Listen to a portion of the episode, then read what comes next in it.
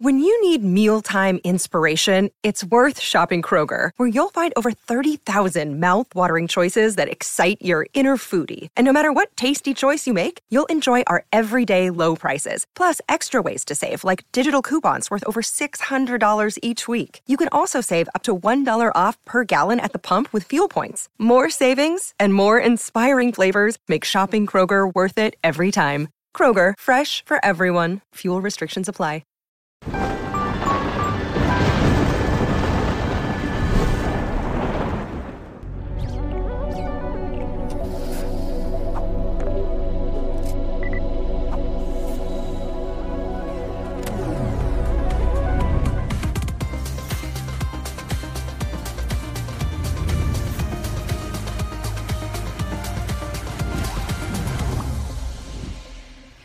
Salve, salve, viajantes! Sejam bem-vindos! Apertem os cintos, pois estamos indo para Vênus e a nossa convidada de hoje, minha parça, ela está aqui. Ela foi super aguardada quando a gente postou a agenda. Todo mundo, meu Deus, a Doc!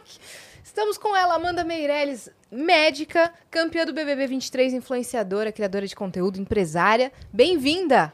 Ai, muito obrigada, estou muito feliz de estar aqui. Gente, o clima aqui já tá. Antes de começar, a gente já estava conversando. Eu adoro em lugares assim que a gente se sente à vontade. E aqui eu tô me sentindo em casa. Primeiro que quando ela chegou, a, a Debinha ofereceu café para ela. Hum. Aí já ganhou, né? Não, daí já viramos best friends, entendeu? Inclusive, estamos esperando a próxima rodada, o próximo shot de café que vai vir. Porque Vai a gente vir. de shot, né? De É café, isso. primeiro shot, segundo shot, É pra gente se manter assim. A próxima rodada é por minha conta. De bom. café. Todas são por conta de vocês, hein? Tá chegando. Só pra dizer que hoje, hoje eu não trouxe carteira. Hoje você é convidada, tá? Então você merece ser mimada. Bem-vinda, Ah, tá? obrigada, eu tô muito feliz de estar aqui. Eu adoro, acho que vocês levam informações, assim, de uma maneira é, diferente, assim, é, respeitando todo mundo que vem aqui, sabe? Eu adoro. Inclusive, eu tava falando que eu tava assistindo e eu assisti da cara da eu Ela já tinha gostei muito. assistido. Eu assisti. Aham. Que legal, que legal. Gostei Fala, Nossa, ela bastante. acompanha. yes. Que legal. Obrigada, doutora Amanda. Seja muito bem-vinda, tá? Ah. A gente vai conversar sobre tudo. Tô pronta. Vim Fechou? pra isso. Vamos fofocar da sua edição, dessa edição? Vamos, vamos tudo. o que vocês quiserem, estamos aqui pra isso. Boa. Vamos começar com os recados, minha parte? Bora! Olha só, atenção, se você quer mandar uma mensagem pra Amanda, obviamente dentro da lei, senão- a gente vai mandar a polícia pra sua casa. Ah, por favor. Presta atenção, a gente não lê superchat, a gente lê na nossa plataforma que é nv99.com.br barra Vênus, ou escreve aí no chat agora, exclamação mensagem, vai aparecer o link, você clica e manda mensagem pra gente, tá? Que no final da- do podcast a gente lê. Boa. E vamos ver o nosso emblema? Vamos ver o nosso Bora, a emblema gente tem o da emblema da semana. semana, do qual você está. Olha lá. Ah, Olha só! Tô bem confortável, descalço. eu che- gostei. É verdade. Bem confortável. Adorei. Quando você ganhou o prêmio, você tava. Você tirou o sapato em algum momento ou não? Não, mas na- em 99% do programa eu estava de calça, bem Então, confortável essa de é a pijama. referência. então. referência. Olha aí. Amei. Me identifico, eu só ando descalça. Cara, eu, eu, tava- eu falava, gente, eu tô num programa, tô em casa, Isso. entendeu? Tô em casa, eu me senti confortável. Então, assim, eu ia pras festas, voltava, colocava um pijama e ficava É. descalço. Tava E um assim, vestido e tô- descalço, Exato, adorei. né? Bem livre. Então esse é o nosso emblema da semana. A galera pode resgatar gratuitamente na nossa Adorei. plataforma. Você vai receber, né? Quem fez foi o Gigalvão, nosso ilustrador. Ele reuniu todo mundo que veio aí nessa semana. Boa. Tem o, tem o código? Qual que é o código, Tainá? Amandas. Amandas e Marcos, Marcos, porque que vieram duas duas Amandas. Amandas. essa semana. Veio a Amanda Françoso e veio a Amanda Meirelles. Eu mesmo. E veio o Marcos. Lacerda, do Nós da Questão, que também tem um canal super interessante. E é isso. Boa. Né? Mas hoje também a gente tá com novidade, né, minha parça? É isso. né? Se esse trio aqui já deu match, Pois é. Imagina Nestlé Chocotril que tá agora aqui no Vênus, né? É, exatamente. A gente já tá aqui, ó. Estava se segurando antes de começar, porque a gente já queria abrir antes de começar. Uhum. Estávamos analisando aqui, fazendo é, para o ímpar pra ver quem ia abrir qual. É, porque... Vem dos sabores, quem quer qual sabor? Exatamente. Aí você fala assim, por que, que demorou pra começar? Porque a gente tava fazendo o quê? Literalmente, a gente Era tava quase uma isso. prova do líder pra ver quem Tipo ia. isso. O que Quem- combina com o café, quem vai com a... Combina com Exatamente. Que café mesmo, harmoniza? Vai, Exato. vai Hum, agora. viramos aqui, ó. Sommelier de chocolate. O que, que é o Nestlé Chocotril? É a combinação perfeita do chocolate com a crocância do biscoito e aquele toque final do recheio. Eu vou abrir. Vai. Eu Abre. vou abrir. Qual, qual Abre. que você quer abrir? Ó, a gente tem aqui. esse- olha, são todos diferentes. Esse aqui é chocolate, biscoito, chocolate. Eu vou falar pra vocês os sabores que temos, ó. Vamos lá. Temos tablete ao leite com recheio e biscoito sabor chocolate. tablete ao leite com recheio de amendoim e biscoito de baunilha e tablete ao leite com recheio ao leite e biscoito sabor baunilha. Ó, então esse aqui é é o ao leite com biscoito. Ai, meu Deus, peraí. Eu tô querendo abrir ele direitinho já estou fazendo bagunça. É Nossa, que lindo! Gente, Gente, Olha, ó. que chique. Que, né, por acaso, a festa do BBB de ontem foi da Nestlé Chocotrio. E olha daqui a o tamanho desse negócio. Gente, não, assim, ó, não tem mão pra segurar, não. Mas, é Cris, grandão. conta pra galera. É um biscoito? É um chocolate? É uma Fica bolacha? recheio, é não uma bolacha? Ih, bolacha ou biscoito? Hum, não vamos nenhum entrar, dos não, dois. né, não Fica vamos o entrar em questionamento, polêmica. hein? Não vamos Porque entrar em não é, não é um polêmicas. biscoito, não é um bolacha, é um- não é bolacha, é um tablete mesmo de Eu vou, chocolate. eu vou cortar aqui, peraí, pra gente ver no meio. Calma. Desculpa, gente. Essa, essa eu nem queria. É só pra vocês verem o meio. Aham. Nossa, eu vou fazer Aham, dá pra, sacrifício. é, dá pra perceber a cara dela que ela está sofrendo nesse momento. Hum, Bom? uhum, uhum, uhum. Hum, Ela tá dizendo que tá muito delicioso e que hoje a gente também estreia o momento Nestlé Chocotrio aqui nesse programa. Que a gente não vai só mostrar os chocotrios, mas sim comentar os momentos do BBB. Ó, eu vou Uau. tirar aqui. Tá? pra eu vim no cortar. programa certo. Perfeito! Olha, aqui dá pra ver. Eu achei que eu teria que morder no meio pra mostrar, mas aqui dá pra mostrar também. Dá pra mostrar, Tainá? Aqui, ó. Consegue? Ó. Olha aí, as camadas perfeitas, né, minha parça? Uhum. Então, Bora. vamos, vamos comentar alguns momentos da festa de ontem do Chocotrio? Bora. né? Vamos, bora. Tô preparada. Primeiramente, nós tivemos no- nossa Beatriz, que é uma mulher alegre, uma mulher pra cima, uma mulher genuína, verdadeira. E o que, que ela fez? Ela fez a propaganda da Nestlé Chocotrio ontem. É o Brasil do Brasil! É, é a Nestlé! É biscoito! É chocolate! É babadeiro! Ela falava... ela entregou tudo nessa propaganda. Me senti representada pela Beatriz, porque eu também não bebo.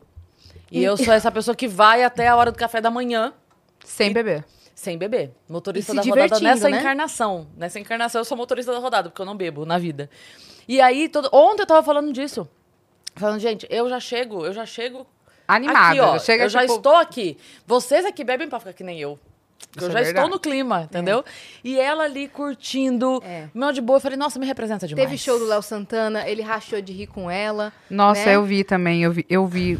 Nossa, ele ri, ele. Ele eu vou ria. continuar aqui o balé. É, é muito Ela entregou engraçado. absolutamente tudo nessa festa. Esse é o primeiro momento da E o mais interessante é que a galera que vai lá fazer show tem orientação pra não interagir, né? e ele Mas não, não, tem, mas não tem como. né? Não tem como, não tem como. Gente, eu vou falar pra vocês. A festa. É porque assim.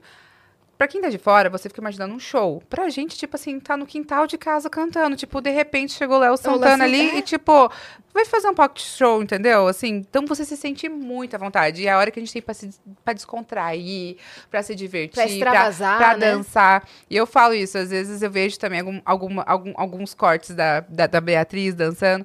Eu falo, gente, e é bem isso. Eu fico muito feliz de ver pessoas que, assim como eu também, quando eu tava no programa, sem nenhum, sabe, tipo, sem nenhum julgamento, assim, sem, você fala assim, cara, É. quer saber? Eu vim pra me divertir nesse programa, eu vou ser eu mesmo, eu vou dançar da maneira que Uhum. Você eu dançava sei. do seu A- jeito. A, a música entra e, e o gingado sai, entendeu?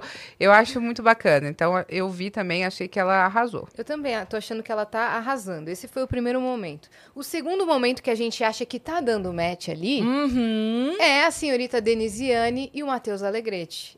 Eu acho que eles é. têm tudo pra dar match, porque na festa de ontem eles começaram ali Um a discutir um flerte, discutir seus medos dentro do jogo, a discutir também como é que ficaria lá fora. Não, você viu que ele falou da viagem? Chegou até a falar sobre viagem pra Madrid. Que ele tá, ganhou uma querida? viagem na prova É. e aí falou pra ela: Ah, se, você não for, se a gente não estiver namorando, tá lá pra você ver o que eu vou fazer. É, mas Mas eu vi, aí- é, mas vi também que eles tiveram aquele, aquela conversinha depois, do tipo, não vamos se envolver aqui. Aí ficou aquela assim, e aí? Mas quando Será dá que match, vão resistir? Vão... Quando dá match, esse a gente não match- resiste, né? Isso é Já verdade. dizia É. Chocotrio. Eu, assim, quando você tava falando, eu comi o, o resto do. Eu percebi, eu percebi que eu estava falando, ela tava aqui, ó, Uhum. só aproveitando, entendeu? Vocês estavam focados em mim, enquanto isso ela estava. Exatamente. Achei estratégico. Ah, Agora exatamente. qualquer outra pessoa pra eu comer. Eu vou provar uma daqui a pouco que eu Vamos estou- contar uma história longa Vai, por favor, vou- Qual que você quer abrir, Yas? Eu quero o de leite com leite e baunilha. Qual? Pera, calma, esse É aqui. Esse É foi o que eu abri. Esse foi o que você abriu? Aí tem esse Eu aqui que o quero- biscoito é chocolate e Eu tem quero esse de aqui chocolate, que é então. amendoim, esse aqui, né? É, eu que- vou querer esse de aqui? chocolate. Então, Abre aí sim. pra gente provar. É tu- É tudo estratégia aqui, gente. A estratégia é É aqui também, estratégia, entendeu? né? Aí você muda o foco, a câmera dá um close em alguém e de repente elas estão comendo. É Olha. isso. E a convidada tá aqui sem comer. Gente, olha, mas. Você quero- está super convidada, ô Amanda. Amanda, quer provar isso aqui? Qual que você quer Prova, provar? Você prova. pode provar todos, né? Eu quero, eu quero esse daqui. Então pode pegar. Esse é o de aí. amendoim, né? É. E aí, é bom demais. Cara, sabe o que eu fiquei impressionada? Porque é muito cremoso. Você sente o crocante Nossa, do biscoito, mas ele, o, o recheio de fato dá uma cremosidade muito forte. Mas é um chocolate. É. É, ah, então isso explica, né? Porque você sente, você se sente comendo um chocolate. Isso. O biscoito ali é, é um detalhe muito importante Aham. e o recheio também. Muito Nossa, bom. sensacional. Bom, hein? Hum. E o terceiro momento da festa foi o Davi, emocionado quando tava Gente. tocando pichote. Olha, eu já vi coxinha com catupiry. Coxinha com lágrimas foi a primeira vez. A Leide, Consolado. a Leide Olha, consolando achei- ele com a coxinha. Achei tendência, achei tendência. Padarias de São Paulo, façam coxinha, com Coxinha. lágrimas. Não, eu achei mais, eu acharia mais tendência se ela consolasse com o chocotril. Com certeza. Porque a cara dele não tava muito boa pra Não coxinha. tava. Ele tava, ah, Não tava. né? É isso. Então esse Fica estratégia pra próxima. Outro, ponto da festa que, que a gente queria comentar aqui. Esse, esse foi o nosso momento chocotril aqui no Vênus, né, minha Boa. parça? É isso. Uhum, tô E- aqui limpando o dente agora. Ah, uhum. Eu também. Mas, ó, Disfarçando. pega o seu celular, aponta pro QR Code, tá? Pra você conhecer Nestlé Chocotril e garantir os seus, tá? Boa. E aguardem mais momentos como esses aqui. Boa, com Vênus. certeza. E é, conta uma história bem longa aí pra gente. Ah, Eu vou- que interessante, não. Escuta, você, a gente tava falando de festa, de BBB e tudo mais. Tem algum momento que você esqueceu que tava lá dentro? A partir do segundo dia. Jura? Eu juro. As- e é muito engraçado, porque as pessoas, às vezes, elas não acreditam nisso. Mas o ambiente do programa era muito familiar com o ambiente que eu já que eu vivia. Eu, traba, eu trabalhava em UTI.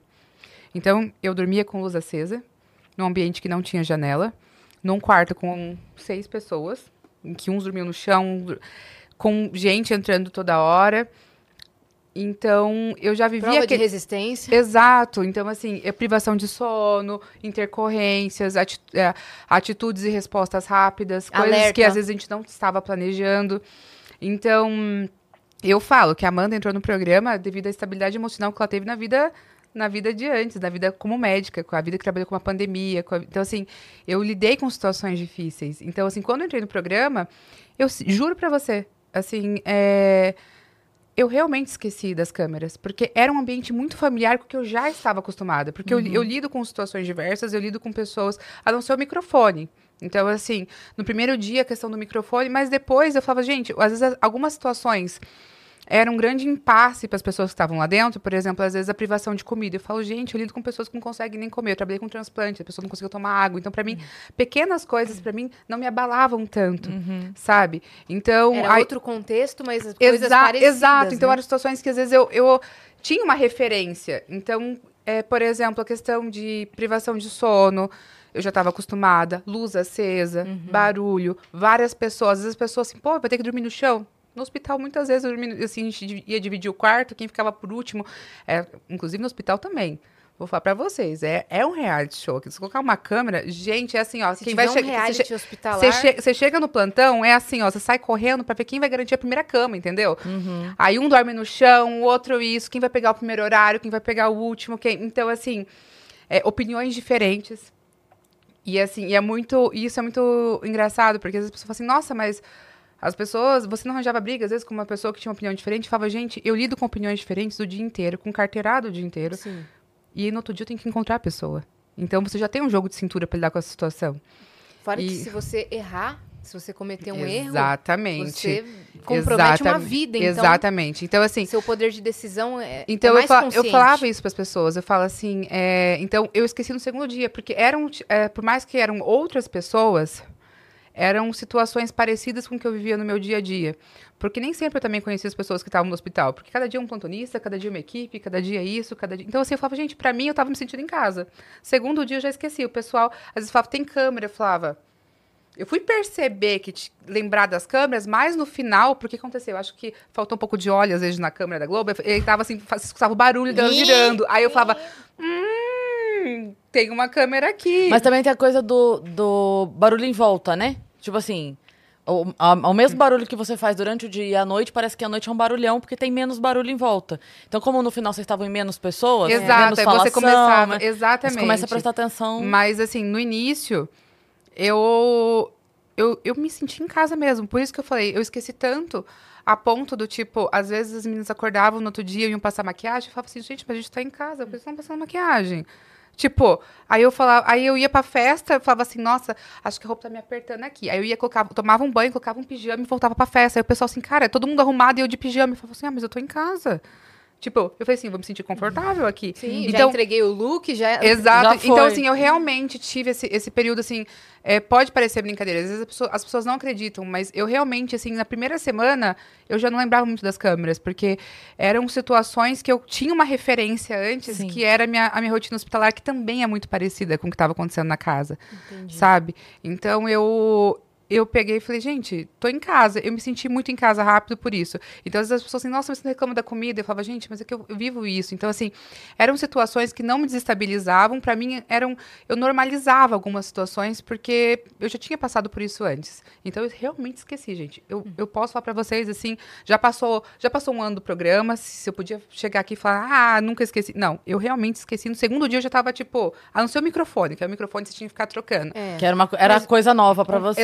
né? Mas já virou parte da rotina ali já também, virou então- parte, aham, mas o resto, assim, a questão de você de você pegar e, e da convivência em si, do tipo no quarto, você realmente esquece. Chega chega um momento que você é tanta informação na casa, e eu acho que essa também é a estratégia, de ter tanta informação na casa que você não percebe as câmeras. Sim. Porque são muitos detalhes, assim, na parede, na, nos, nos utensílios, na decoração, que as câmeras você realmente esquece, parece que faz parte já daquilo. Sim. Então, eu desliguei muito fácil. Eu, me desliguei identifico fácil. muito. Muito. Tipo, você falou de descalça, eu só fico descalça em casa. Às vezes a Cara. pessoa vai em casa, vê que eu tô descalça, tira o sapato na porta e fala, não precisa tirar. É que eu gosto de andar descalça. Não é que eu tô tirando por quê? Eu gosto de andar descalça. Eu também. eu me- Confortável. É muito Exato, mais eu me, sentia muito, gostoso. eu me senti muito em casa rápido, sabe? E então, pra mim, foi assim, eu falei, cara, tô em casa, o que, que tá acontecendo? Tipo assim, aí eu falava, assim- aí eu falava, gente, por que vocês estão se maquiando? Eu falava Você assim, sabe que eu, eu morei no Copan um tempo. Sabe qual é o Copan? Aquele prédio que tem no centro de São Paulo. Embaixo é Hum. uma galeria. Só que é o, é o prédio. Então, é, o- é- não é que é do lado a galeria. É no térreo do prédio uma galeria. E tinha uma pizzaria lá. Uma vez a minha mãe foi. E aí eu desci do jeito que eu tava. Tipo, eu tava de crocs. Tava, do jeito que eu tava em casa, eu desci. Ela fez assim, você vai sair assim na rua? Eu falei, não tô saindo na rua, eu tô no meu prédio. Isso aqui ainda casa, é minha meu quintal. casa. Eu falei, não tenho culpa que na- na- no meu prédio tem uma pizzaria. As pessoas é que estão no meu prédio. Eu não saí nem na calçada. Eu estou no meu prédio. Quando eu pago o meu IPTU, exa mas é, exato. eu, porque eu estou morando aqui. Então, isso aqui é minha área de lazer. Tem gente que tem churrasqueira, salão de festa, eu tenho uma pizzaria. Mas eu vou falar que quando eu saí do programa aconteceu muito isso. Eu peguei, teve um dia que, porque eu saí, aí aquele negócio, tira foto, isso e aquilo, e você tem que estar arrumada, e aí o pessoal começa em maquiagem, isso e aquilo. Daí, uma vez eu voltei pra, pra Curitiba, que era onde eu, né, eu tenho apartamento, que eu, tava, que eu morava antes do programa.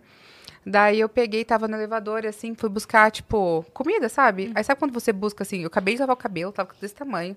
O cabelo, assim, tipo, tinha acabado de lavar. Tava, tipo, descalço, de pijama, com uma camiseta, assim, tipo, de banda antiga, assim, Eu sabe? faço isso Aí eu peguei, aí eu peguei, tava descendo, aí eu subi no elevador, aí uma, aí uma pessoa olhou, uma vizinha e falou assim: "Ah, Amanda? Aí eu falei. Ai, brig... ah, um café. O segundo Olha aí. round, hein? Segundo- segundo, segundo shot, shot. Segundo shot. Daí eu peguei, e falei, ah, Amanda, eu falei. "Ah." Eu Bebinha. eu? Eu não queria dizer que sou falei- eu. Aí ela falou assim: posso tirar uma foto? Aí eu falei assim, eu falei, mas eu falei. Aí eu, aí eu, aí eu peguei e falei, mas eu tô, eu tô assim, né? Tipo, eu falei assim, tô assim. Ela falou assim: eu vi você três meses assim. Aí É. eu falei, é, é, então É vamos verdade, lá, então vamos lá. mundo Aí eu segurando minha assim. comida, eu tô com o cabelo molhado, assim, tipo. Aí eu achei muito engraçado. Aí eu falei, gente, e é isso. E as pessoas me veem assim. Uhum. Então, ontem também eu postei até que eu falei, gente, eu fui descer, eu- aconteceu a situação comigo. Eu fui descer pra pegar umas coisas no no, na portaria, e eu até postei, eu falei, gente, eu, eu postei isso ontem, eu falei assim, gente, eu vim aqui, maior inimiga da moda, tipo, de pijama, achei que não ia encontrar ninguém, parece que todo mundo resolveu ver a luz das estrelas, porque tá todo mundo aqui, encontrando todo mundo. Aí teve até uma, uma fã que respondeu assim, Amanda, eu tenho fotos de você com roupão, porque quando eu cheguei também, eu tava de roupão, e eu não tava nem aí, tipo, eu tô em casa, e aí o pessoal, tipo, ela, essa é você. Eu falei, é realmente. Eu falei, não tem como. Também não quero deixar de ser essa pessoa que, Aham. que, que não se preocupa por algumas coisas, sabe? Do Mas tipo, é impressionante, quando a gente resolve descer assim, é quando a Aparece gente encontra Opa! pessoas com vestido de festa longo, Aham! um cara de terno super perfumado, todo mundo super arrumado, É. e fica no elevador a discrepância, a gente com a cabeça. Aí, aham, aí você fica assim, tipo, eu finjo que tô mexendo no celular, eu falo, e aí, gente, será que vai chover? Manda um áudio, nossa, eu tô tão doente hoje. Aham. Mas Tipo é isso isso. mesmo. Não, mas você se sentiu muito à vontade. Quando a Muito. gente trouxe o Fiuk, né, que é de outra edição, mas ele comentou que quando ele saiu, ele sentiu falta da casa, como se fosse casa dele mesmo. Eu sinto É. até hoje, inclusive. Sente saudade ciúmes. da casa. Você tem ciúmes da casa, né? A gente sente saudade, a gente sente ciúmes, a gente fala, ei, essa cama é minha. Uhum. Tipo, a gente sente, mas sente saudades. Foi um período que teve. é, eu, quando, quando acabou o programa, a gente. Porque eu falo que ali é o metaverso. Porque assim, você está vivendo uma vida ali dentro e tem uma outra. A sua vida também está acontecendo aqui fora. São dois jogos. Os jogos ali dentro e o jogo tá rolando aqui fora também. E aí você. Aí quando você sai, você nunca vai ter acesso 100% ao que aconteceu aqui fora. Uhum. E aí você tenta entender o que está acontecendo. E aí quando você sai, você sente assim, aquilo ali. As, eu falava que os- lá, lá dentro eu falava isso na casa, que os muros que, que separavam a gente do mundo, do, do mundo de fora também eram os que protegiam a gente do que a gente ia encontrar. É.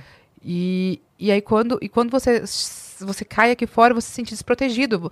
A sensação que você tem lá dentro do tipo de proteção é muito grande. Porque você não tem contato com os haters, você não tem contato com as Sim. coisas que estão acontecendo aqui fora. Teve alguma notícia que te assustou quando você saiu? Que te falaram, ah, enquanto você tava lá dentro aconteceu Várias. coisa. Não, assim. Teve muitas fake news que saíram ao meu respeito, assim. E muitas é, que, que quando eu saí, eu falei, mas por que, que falaram isso? E aí você se assusta com esse universo. Uhum. Do tipo, mas por que, que falaram isso? Pô, inventaram Inventaram. totalmente. É, você fala assim, não. Mas aí você começa a entender o jogo que também estava acontecendo aqui fora. E, e. Mas assim, o que eu passei dentro do programa e o que eu passei fora, o que eu passo hoje também, são coisas que eu já passava na minha vida. Eu falo que o programa, ele é um retrato da sociedade, sabe? Ele é um retrato da sociedade. As pessoas, elas olham e analisam os o comportamento. E, são, e às vezes o que você passa lá dentro é o que muitas pessoas estão passando aqui fora também, sabe?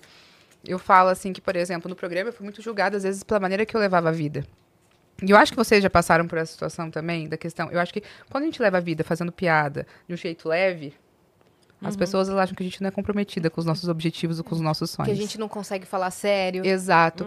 Eu falo assim, eu trabalhava em UTI e eu sempre tentei transformar. A UTI é um ambiente pesado. e eu sempre tra- tentei transformar a UTI num ambiente mais leve, num ambiente assim, mais descontraído. É, e o fato disso já era julgada aqui fora do tipo assim, ah, ela não é tão comprometida com as coisas que ela faz. Aham. Tipo, é- sabe? Às vezes assim. E aí lá dentro do programa também, eu falo, gente, as pessoas, elas, às vezes, elas confundem gentileza com fraqueza, sabe? Sim.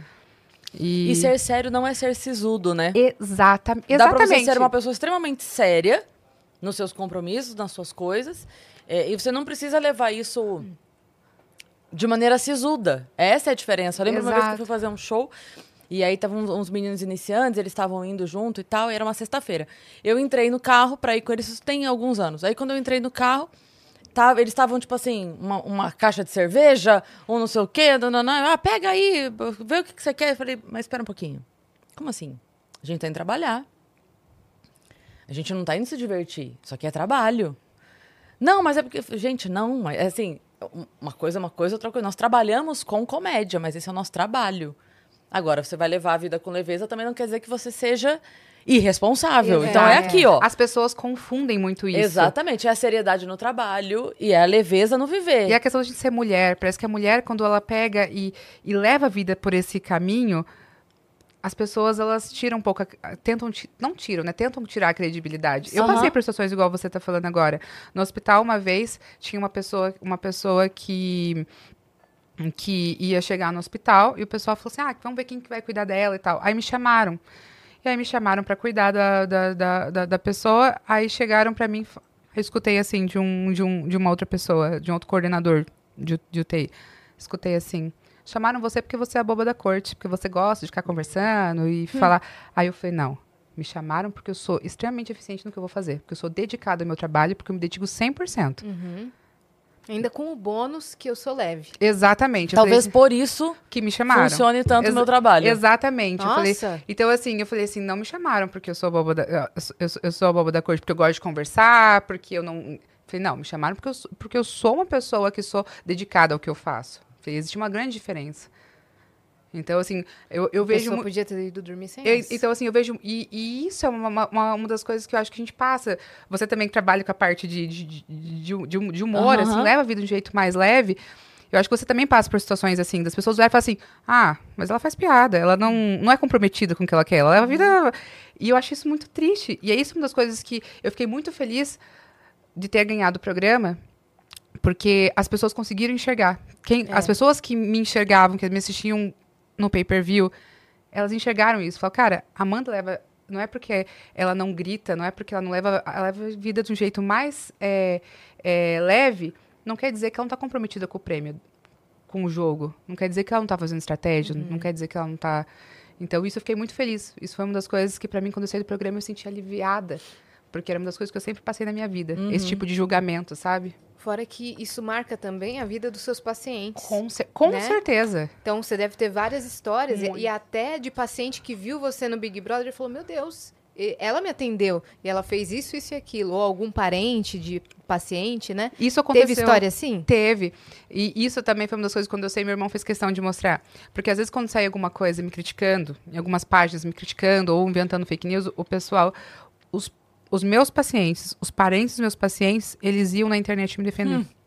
que e, eles colo- maravilhoso. e aí eu achei isso fantástico, porque eu falei assim, essas pessoas me conhecem, essas pessoas me conhecem. Uhum.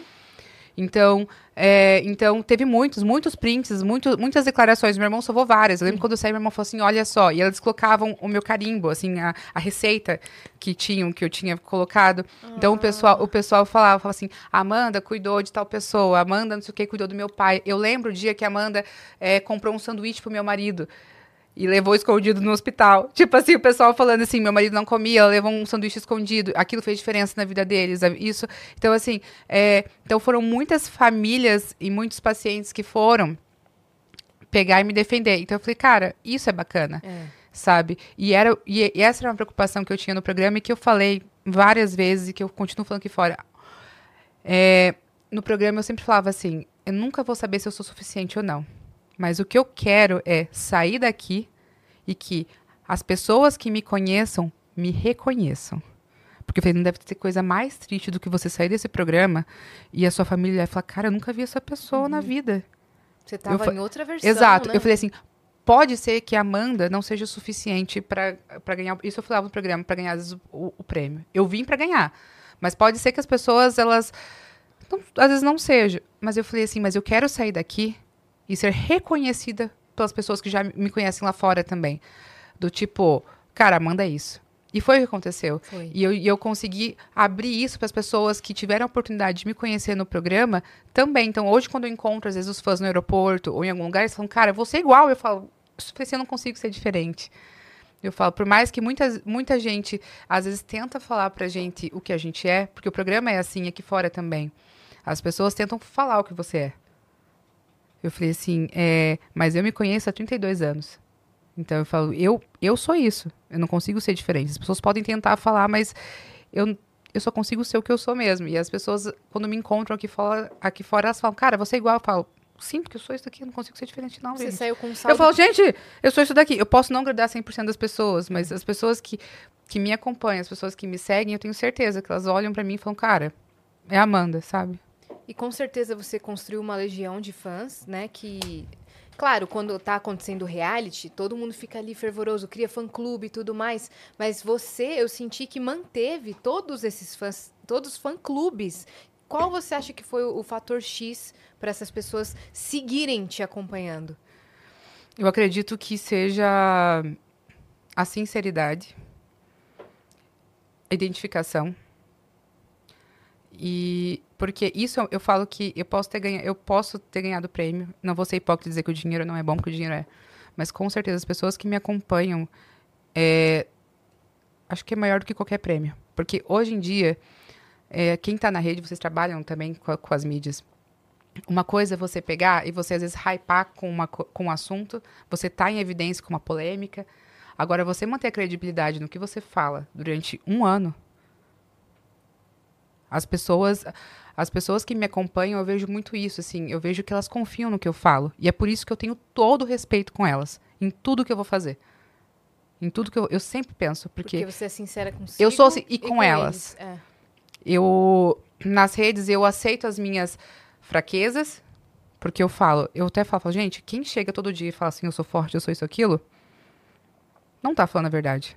Porque a gente, porque é normal do ser humano. Tem dia que a gente tá se sentindo a melhor pessoa do mundo, tem dia que você olha e você fala, cara, o que que tá acontecendo? Então, assim, eu sou muito sincera com eles. Então, assim, tem dia que eu chego lá e falo, gente, vamos lá. Tem dia que eu falo, ih, hoje eu não tô legal, não. Então, eu acho que é a sinceridade. É a questão de você humanizar também a pessoa que tá ali, sabe? At- atrás do celular. Dizer que tem dias que ela vai estar bem, tem dias que ela não vai estar bem. Então, eu vejo que os meus fãs, eles, eles, as pessoas que me acompanham, elas, elas esperam isso de mim, a sinceridade, independente do que eu for fazer. E elas me acompanham por isso. Acho que por acreditar. E eu falo que isso é muito lindo, porque a gente tá num mundo onde pra puxar o tapete é dois palitos, né? Tá- Tem, tem de- muita gente querendo puxar o tapete. E eu falo, eu consegui um grupo de pessoas que me impulsionam em tudo que eu faço. E eu gosto muito de ver a questão até do feedback deles, porque eles me acompanham. Então eu saí do programa e falei, gente, eu me comunicava de uma forma que funcionava na minha prática médica. E aqui fora eu via que eu tinha. Eu, eu falava assim, não sei se eu sei me comunicar tão bem. No programa eu falava isso, que eu falava, gente, as pessoas falam tão bonito e eu aqui não sei nem.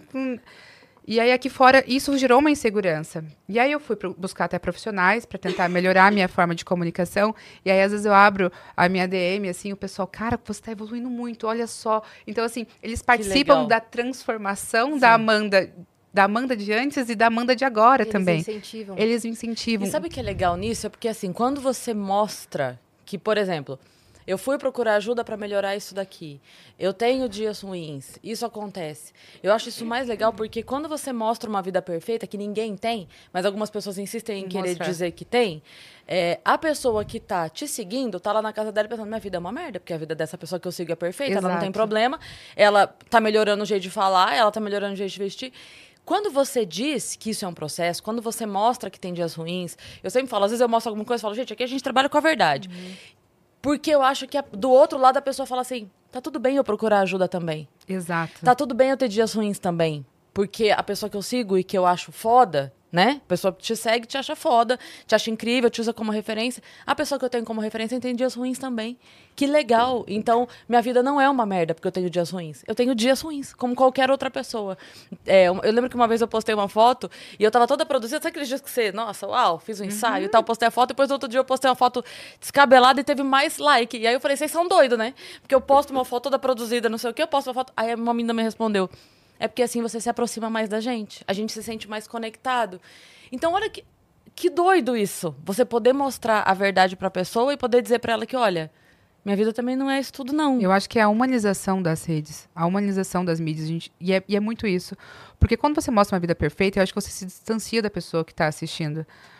E, E prejudica ela. Exato, porque e- eu acho também, por eu ser uma profissional de saúde, eu sempre penso na nossa saúde mental. Eu acho que é muito importante. Eu acho que as redes contribuem muito para a questão de saúde mental das pessoas, da- dessa, dessa busca por uma vida perfeita que não existe, porque não existe. A pessoa que está, às vezes, mostrando, ela mostra a parte que ela quer. E é uma das coisas que eu sempre falo, e nem sempre é a nossa melhor parte. Porque muitas vezes a nossa melhor parte, o corre, o que você está buscando, porque às vezes a pessoa posta uma foto na praia, mas ela não postou todos os dias que ela trabalhou para conseguir estar na praia. Pois é.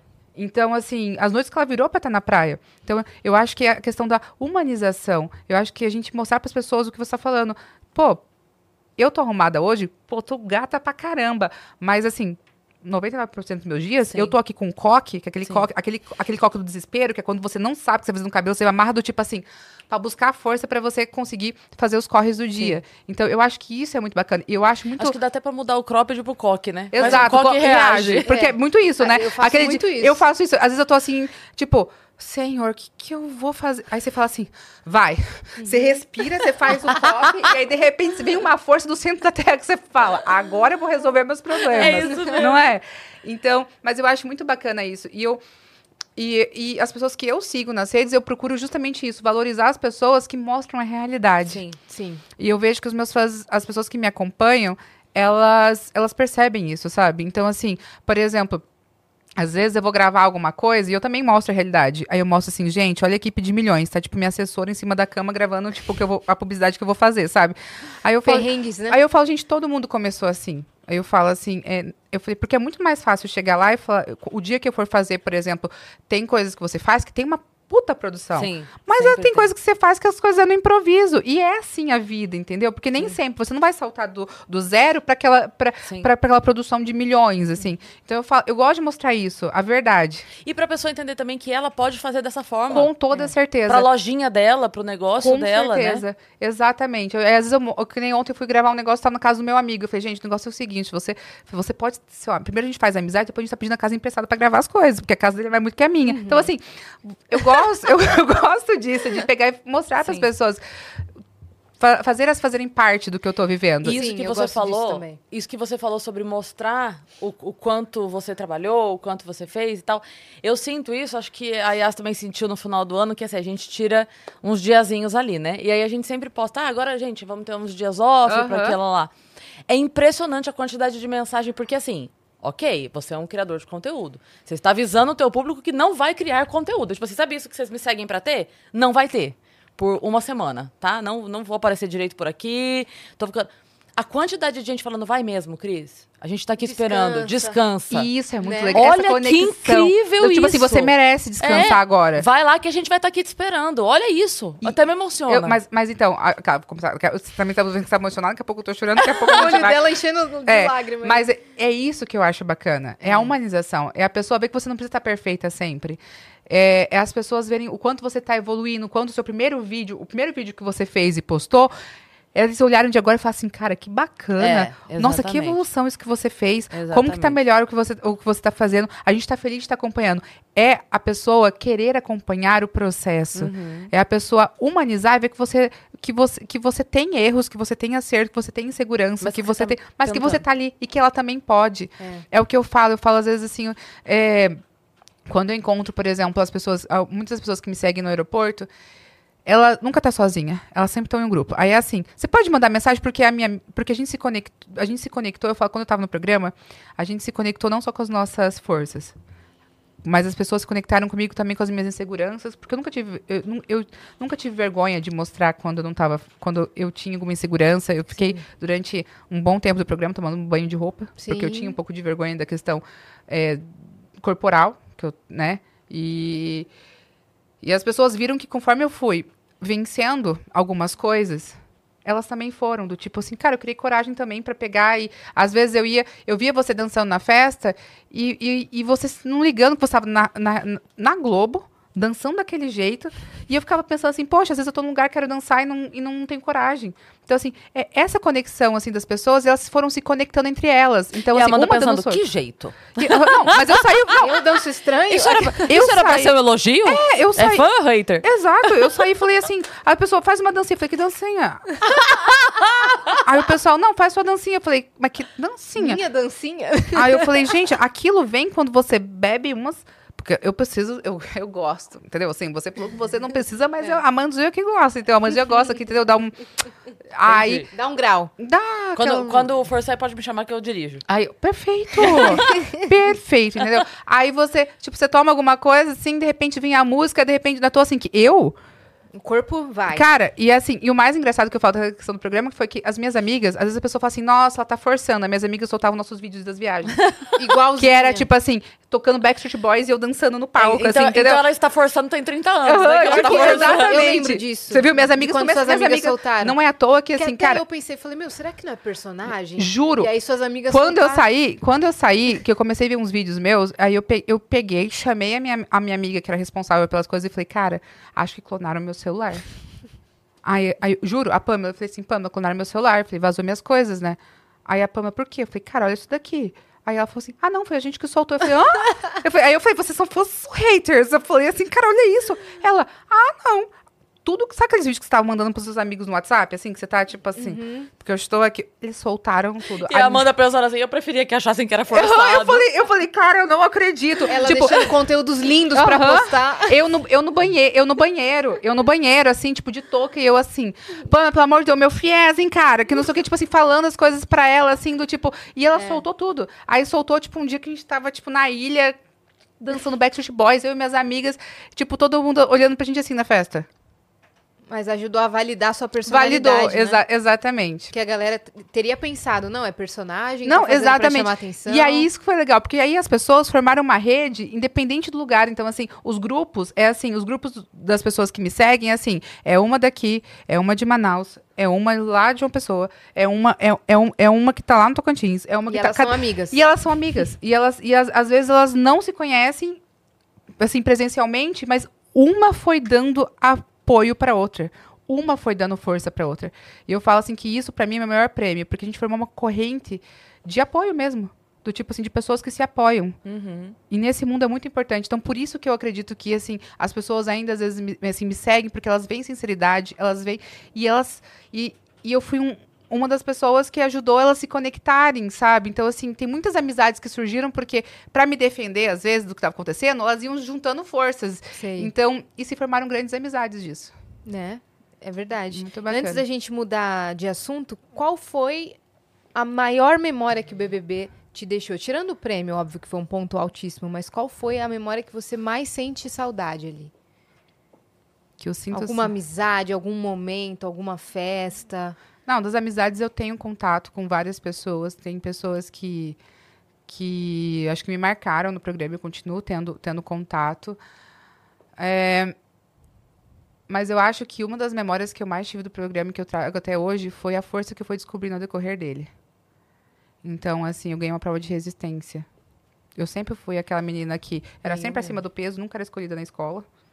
E então assim, eu fui, eu fui, o programa ele me deu uma força que eu não imaginava que eu precisava, porque como eu coordenava o TI aqui fora, coordenava, é, eu sou ariana, então assim sempre aquela coisa do tipo assim, não, eu deixa que eu dou- resolvo, deixa que, então eu tinha pontos em mim de vulnerabilidade e fragilidade que eu não, não com a correria do dia a dia eu não parava para prestar atenção. Não se permitia ter. Exato. E lá dentro eu Aparece eu tudo, falava, né? exato, aparece tudo. E eu falava assim que a minha meu maior meu maior rival no programa era eu mesmo. Era eu pegar e tá de cara com as minhas inseguranças que eu nem imaginava que eu tinha. Que eu achava que às vezes eu tinha superado ou que com coisas que eu achava que não me incomodavam e que começaram a incomodar. Então assim, a força que então uma das memórias que eu mais sinto falta assim do programa e que me ajudam, de, assim, me ajuda, me ajudou, né, a, a transformar e fazer parte da Amanda aqui agora é a força que o programa, todas as provas. Então, as provas de resistência, eu ser escolhida nas provas, pra mim era tipo assim, porque eu nunca era escolhida no, no time da escola. Na educação física. Exato. Eu sempre era a pessoa que me sobrava e tinha que ficar marcando ponto. Ninguém botava fé. Então, Em você. exato, ninguém botava fé. Então, assim, e eu ganhei todos os tipos de prova durante o programa. Eu ganhei prova de resistência, eu ganhei prova de memória, eu ganhei prova de habilidade, eu ganhei prova. Então, assim, eu, Chupa todo mundo. exato, eu não ganhei só o prêmio. Eu ganhei, eu fui a maior ganhadora do, do- de provas nessa edição. Então, eu ganhei provas de vários tipos. Então, assim, eu fui me superando, sabe? Coisas que você olhava e você falava assim, cara, eu também posso ser escolhida, sabe? Tipo assim, aí quando as pessoas me escolhiam, eu falava, ah! Tipo assim, então foi me dando uma confiança e superando muitas, muitas barreiras que eu tinha antes de entrar no programa também. Você fez o bingo do BBB, né? Você curtiu Cara, a festa, você tudo. ganhou as provas. Tudo. Você ganhou tudo. carro também? Eu ganhei três carros. Nossa. Opa, tudo bem, Tudo frota? bom? Bom dia. Eu ganhei três Esse, carros. esse janeiro de PVA tá bom pra você, então, né? Coisa triste, ó. Bateu uma tristeza aqui, ó. Oi, Nestlé. Vamos ajudar aí, Nestlé Chocotrio. Quem sabe? Um trio de carros. O trio de pra você carros, poder... ó, a gente pode fazer, a gente pode fazer uma, Boa. uma jogada, hein, Nestlé? É isso. Então, mas é, eu ganhei três carros. Eu ganhei três carros. Eu ganhei, eu, eu ganhei um de resistência, que foi uma prova de 17 horas. Que isso era uma das metas que eu queria muito no programa.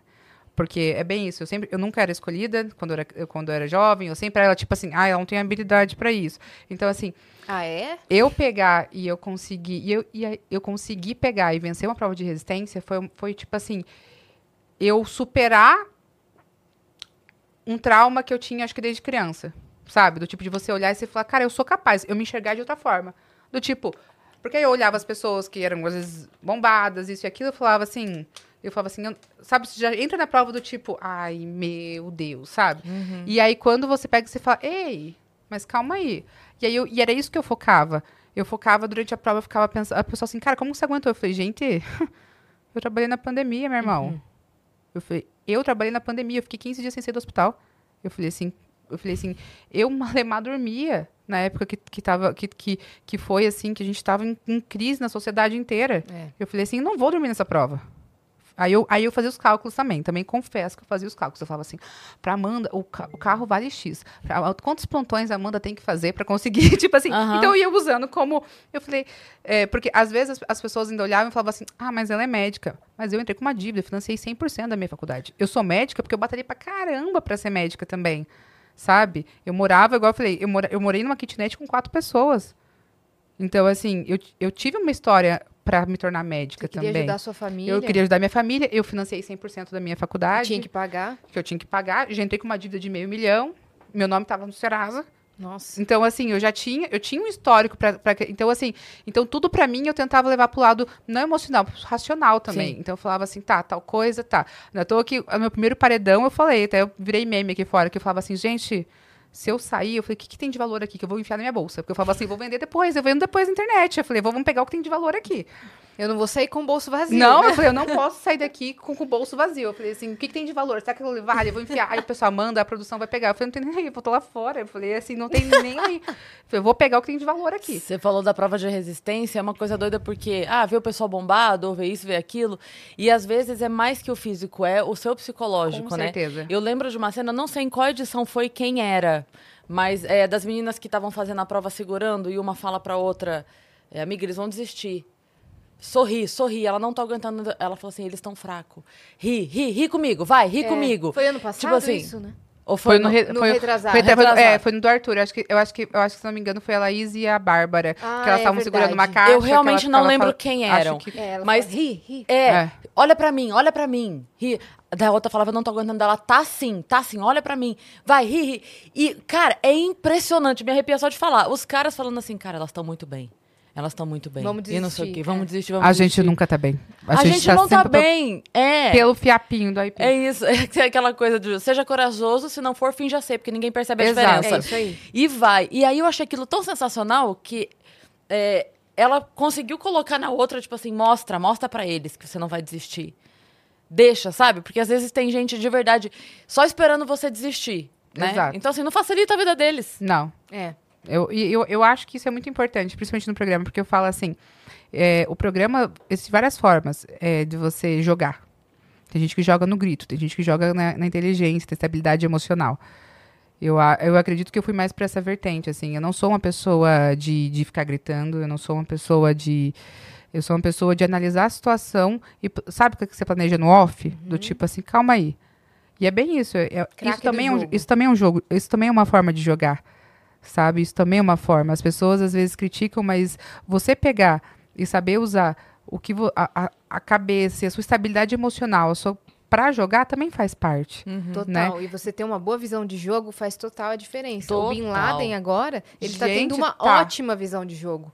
Né? Ele chegou bem quieto. Eu falei, nossa, o Bin Laden tá muito quieto nos primeiros dias. Mas ele tá só analisando. Ele tava observando tudo. E ele entendeu absolutamente tudo. Os negócios do Nizam, da Vanessa Lopes, ele entendeu tudo. Exato. Né? E Ter uma visão de jogo faz a diferença. Faz, faz.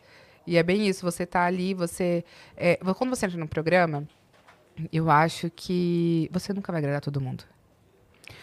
Acho que já aconteceu com vocês também. Por exemplo, de vocês pegarem escreverem uma coisa na internet e terem várias interpretações do que. As pessoas entenderem totalmente diferente do que você escreve. Eu acho que o jogo, o programa é assim. Às vezes você está falando uma coisa, mas cada um vai interpretar da maneira dele. Com a sua, É. com a sua bagagem de vida, com, com as suas forças, com as suas fraquezas. Cada um vai, vai julgar mediante as experiências que a pessoa já tem. E, e, vo- e- mas isso não quer dizer que você não está jogando. Existem muitas formas de jogar aquele jogo.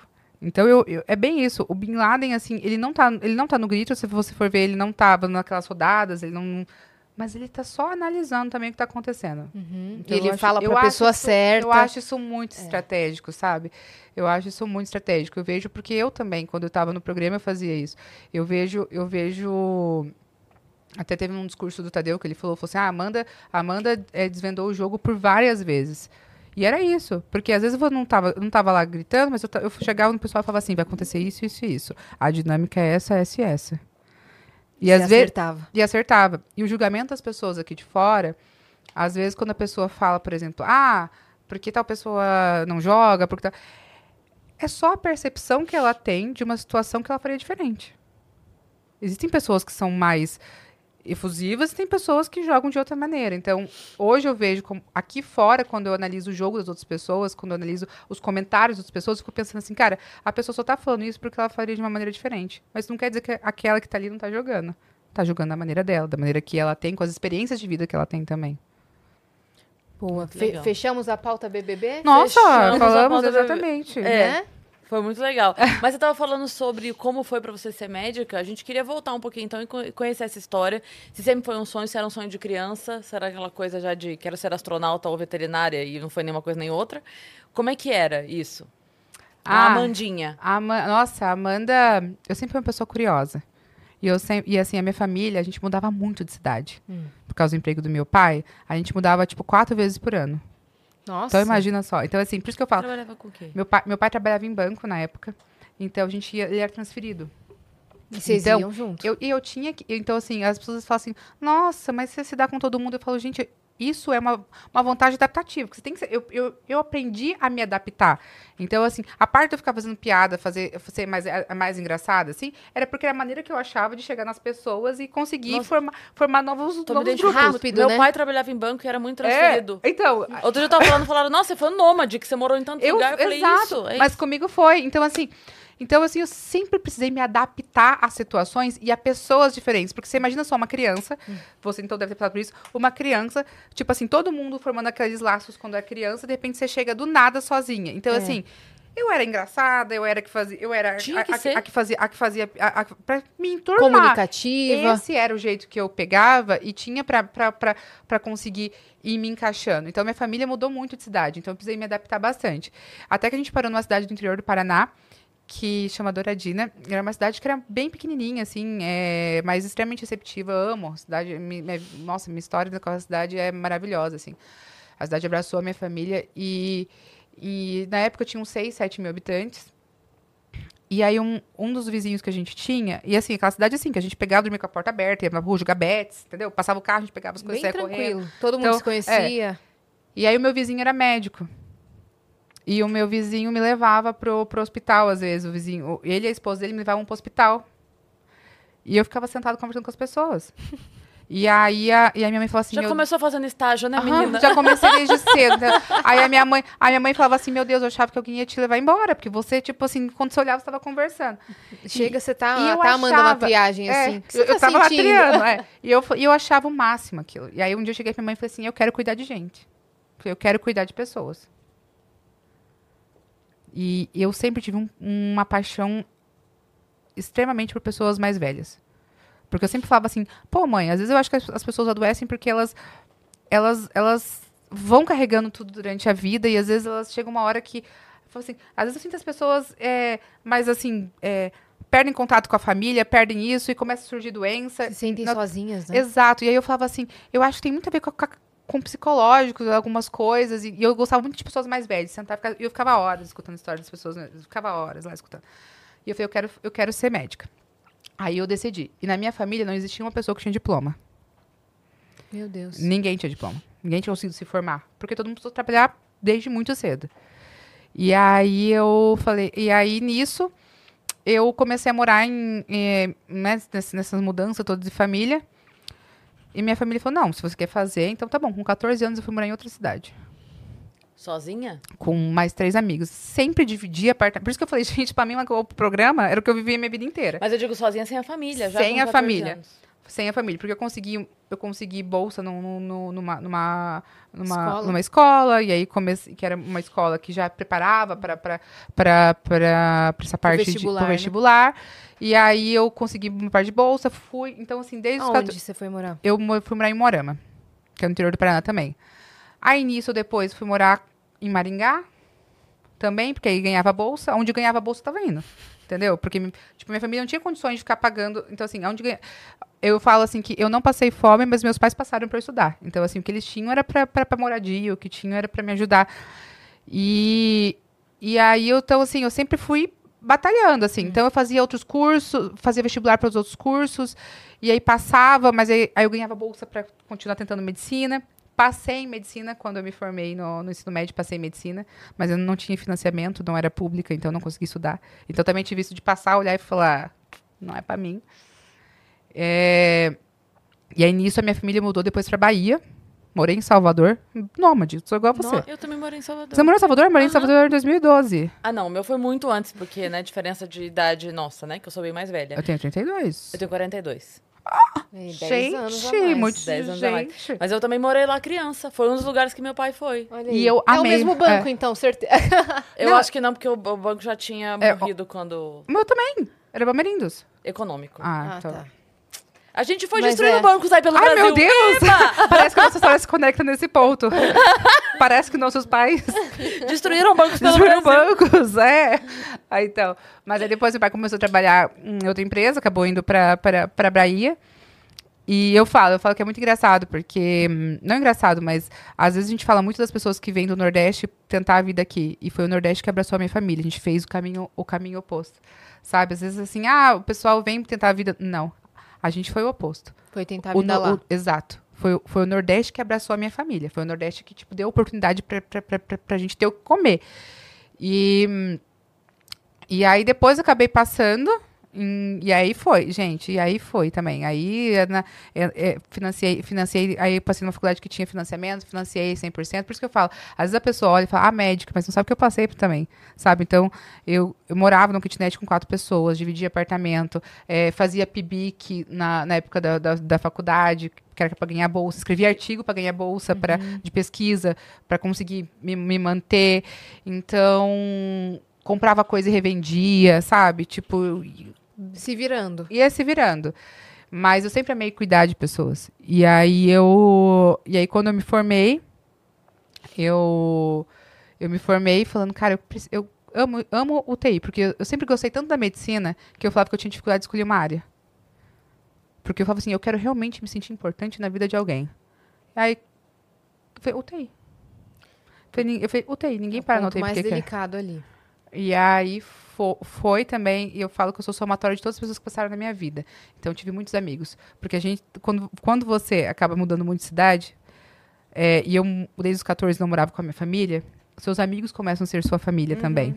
E a família deles, sua família. É. E os meus amigos, eles sempre me abraçaram. Então, assim, é, eu não tinha carro, eu ia de carona, eu ia isso. Então, quando eu me formei, eu não tinha carro. Então, assim, eu pegava o ônibus, demorava, demorava horas, horas para chegar no plantão, eu chegava atrasada. E aí, uma amiga minha morava em uma outra cidade e falou assim: cara, vem morar comigo. Eu pego e vou pra residência, te deixo no plantão. Se você precisar ficar com o meu carro, você vai. Eu moro lá do hospital. Então, eu me formei e fui morar com essa amiga. Por isso. Aí morava eu e ela e o namorado. Era ótimo. A gente ficava assim, tipo, eu lá a vela, sabe? No sofá, eles Exato. assistindo o filme, você senta no meio. Esses Oi. dias, esses dias eu até achei a foto. Tava um colchão jogado no chão, eu e ela num banquinho, assim. Mas sempre foi assim, é, as pessoas que passaram pela minha vida sempre fizeram muita diferença, sabe? Foram muito importantes. E aí eu fui, fui trabalhar de UTI. E aí depois de trabalhar em UTI, eu falava, gente, eu sou a Severino desse hospital. Eu falava, porque eu trabalhei em UTI, eu trabalhei com transplante, eu trabalhei. Eu precisava, eu tava trabalhando. Sabe? Sempre fui muito dedicada, assim, no Fazer que de precisava. tudo. Cara, de tudo, de tudo. Eu falo assim, daqui a pouco o segurança tá me chamando pra, pra eu ficar ali na porta. Porque eu- tudo que precisava, eu falava, tá bom. Tá bom. E conhecia todo mundo também, né? Nossa, sempre, sempre. Sempre. Então, eu sou, eu sou muito realizada, assim, tipo, na parte da, da profissão. E é uma das coisas que pode parecer clichê, porque eu já falei isso em algumas entrevistas, mas é, eu acho que nada define mais da Amanda hoje. É a questão de que antes eu nasci para cuidar de gente. Antes eu conseguia atingir as pessoas que eu encostava a mão no hospital. Hoje, quando eu falo sobre saúde, eu tenho um, quadro de saúde no meu Instagram, eu alcanço muita gente. Então, para mim, é extremamente gratificante quando eu recebo as mensagens do pessoal falando assim, nossa, me mandando exame, ou me mandando assim, olha só, depois que você postou isso, eu descobri que minha mãe estava com câncer de pele. Você falou sobre câncer de pele. Olha só, o laudo da minha mãe, depois que eu vi a feridinha que ela tinha, ela tirou tal dia, tal pessoa. Então, é muito bacana. Isso me torna uma pessoa realizada, sabe? Você saber que você impacta positivamente na vida de alguém. Sabe? Então, Sim. por isso que hoje, às vezes, a pessoa fala assim: ah, tá, mas você deixou, você deixou de ser médica? Eu falo: eu nunca vou deixar de ser médica. Existem muitas maneiras da gente exercer a medicina. Uhum, com certeza. E, e hoje eu exerço de uma maneira diferente. Sim. A gente quer falar sobre esse quadro de saúde, mas vou abrir um parênteses para contar para o pessoal que ela me ganhou quando eu cheguei aqui, porque para quem não sabe, eu tô, eu tô, vindo direto aí do hospital que meu pai teve que passar por uma cirurgia de emergência, que ele estava com uma úlcera que perfurou o estômago, enfim. Ontem tomo, a gente tomou o maior susto, mas graças a Deus deu tudo certo, ele está na UTI. E aí comentei com a doutora Amanda e ela já me deu todo o diagnóstico, o, pro, o prognóstico, já me deu dicas, né? Ah. Já falou sobre o caso do meu pai, o que, que acontece, o que, que vai ser o pós. E eu fiquei muito feliz. Falei, nossa, ela, eu dei um oi ela me deu uma, uma consulta grátis. Como é que eu pago, né? Então, obrigada ah, por ter. Não, grátis que você, ela falou que era grátis? Ai, meu Deus do céu. Passo... O Pix vai cair, Pix, mano. É, Fica tranquilo. Eu vou mandar o Pix. Então, obrigada, porque me tranquilizou muito, sabe? Assim que, que eu cheguei, a gente já conversou sobre isso, que é uma, uma parada muito delicada, com né? certeza, com certeza, porque é isso que eu falo. É, isso é uma das coisas que também me fascinava muito na UTI, porque nunca é só o paciente. É uma família. Eu amava conversar com a família. Eu amo, porque assim, eu falo que todo paciente está ali é o amor de alguém, né? E, e às vezes o paciente ele não tem ideia do que está acontecendo, mas a família tem. E você mexe com toda uma estrutura. Por isso que eu sempre gostei muito de conversar. Por isso que eu, eu o que eu podia fazer, não estava entendendo seu pai, mas assim, explicar para você uhum. o que o que poderia vir a acontecer, o Sim. que eu achava que era interessante de fazer. Como ajudar. Como ajudar, eu acho que é muito bacana, porque às vezes os profissionais de saúde foca muito no paciente e esquece que tem toda uma estrutura por trás. Quando o paciente chegar em casa, é você que vai dar esse suporte. Uhum. Então a família também precisa tem todo disso. um cuidado, né? Exatamente. É verdade para ser um, uma rede de apoio. Assim. Exatamente. Mas esse quadro que você está fazendo sobre saúde no, no, seu Instagram, de onde surgiu a ideia? É, quais foram os temas que você escolheu? Eu vi que você também falou sobre um tema que a Cris gostaria de falar aqui, que é inchaço nas pernas. Falei, falei. Ela essa falou semana, essa semana. Antes sim. de ontem, falei. Então, na verdade, a ideia surgiu. É... Como é o nome? Desculpa. Chama Papo Saúde. Não, não. O do. O do, do, do inchaço nas é, pernas? Que tem, que tem uma. Ai, como que é o nome? Meu Deus do céu. É porque minha amiga tá fazendo tratamento disso. Você isso... pode ter varizes, problemas linfáticos, hum. pode ter. Ai, é o nome de uma doença é, específica? É. Que, bom, enfim, não vou lembrar agora, mas. Trombose, lipedema. Não. Lipedema. Lipedema, Pronto. lipedema. Lipedema. Lipedema é uma área que, que tá, é, uma, é, uma, é, uma, é um diagnóstico que está crescendo cada vez mais, porque muitas vezes era tratado de, outra, de outras maneiras. Então, agora a gente tem o. Envolve vascular, cirurgia plástica, envolve vários outros. Inclusive, eu vou fazer um, um, um papo saúde só disso, hein? Hum, sobre lipedema? Sobre lipedema, como a cirurgia plástica. E. Hum. O papo saúde, você tá é, falando. Tá, aquela, tá vendo? Já ia começar a falar, já tava pensando o que, que eu posso fazer de lipedema. Falar de lipedema. Aquela, já, Não tem cabeça, problema, vamos falar. A cabeça, ela fica assim. Mas, é, mas o papo saúde, ele surgiu porque quando eu saí do programa, muitas pessoas me chamavam para falar sobre o programa, o pós. E é o normal, né? Para falar sobre a experiência do programa. Até que teve um dia que o pessoal da Globo me chamou para falar no bem-estar para falar sobre um. Eu tinha falado nos meus stories, porque eu falava muito nos meus stories sobre, sobre notícias que saíam. Ah, saiu uma notícia de tal famoso, tá com tal doença. E lá no meus stories eu falava.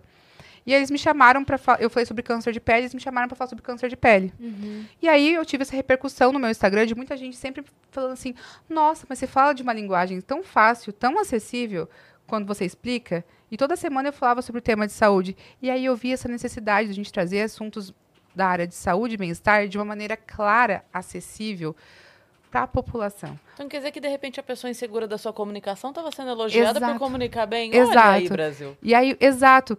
E assim, lógico que tinha, tipo assim, sempre aqueles jornalistas que vão lá e, tipo assim, ah, não sabe falar. Mas assim, as, quem eu queria atingir foi atingido, Sim. que foi a, a população. Sim. E aí eu falo que às vezes as pessoas elas se importam mais da maneira como você fala do que, vo, do que você está falando. Sim.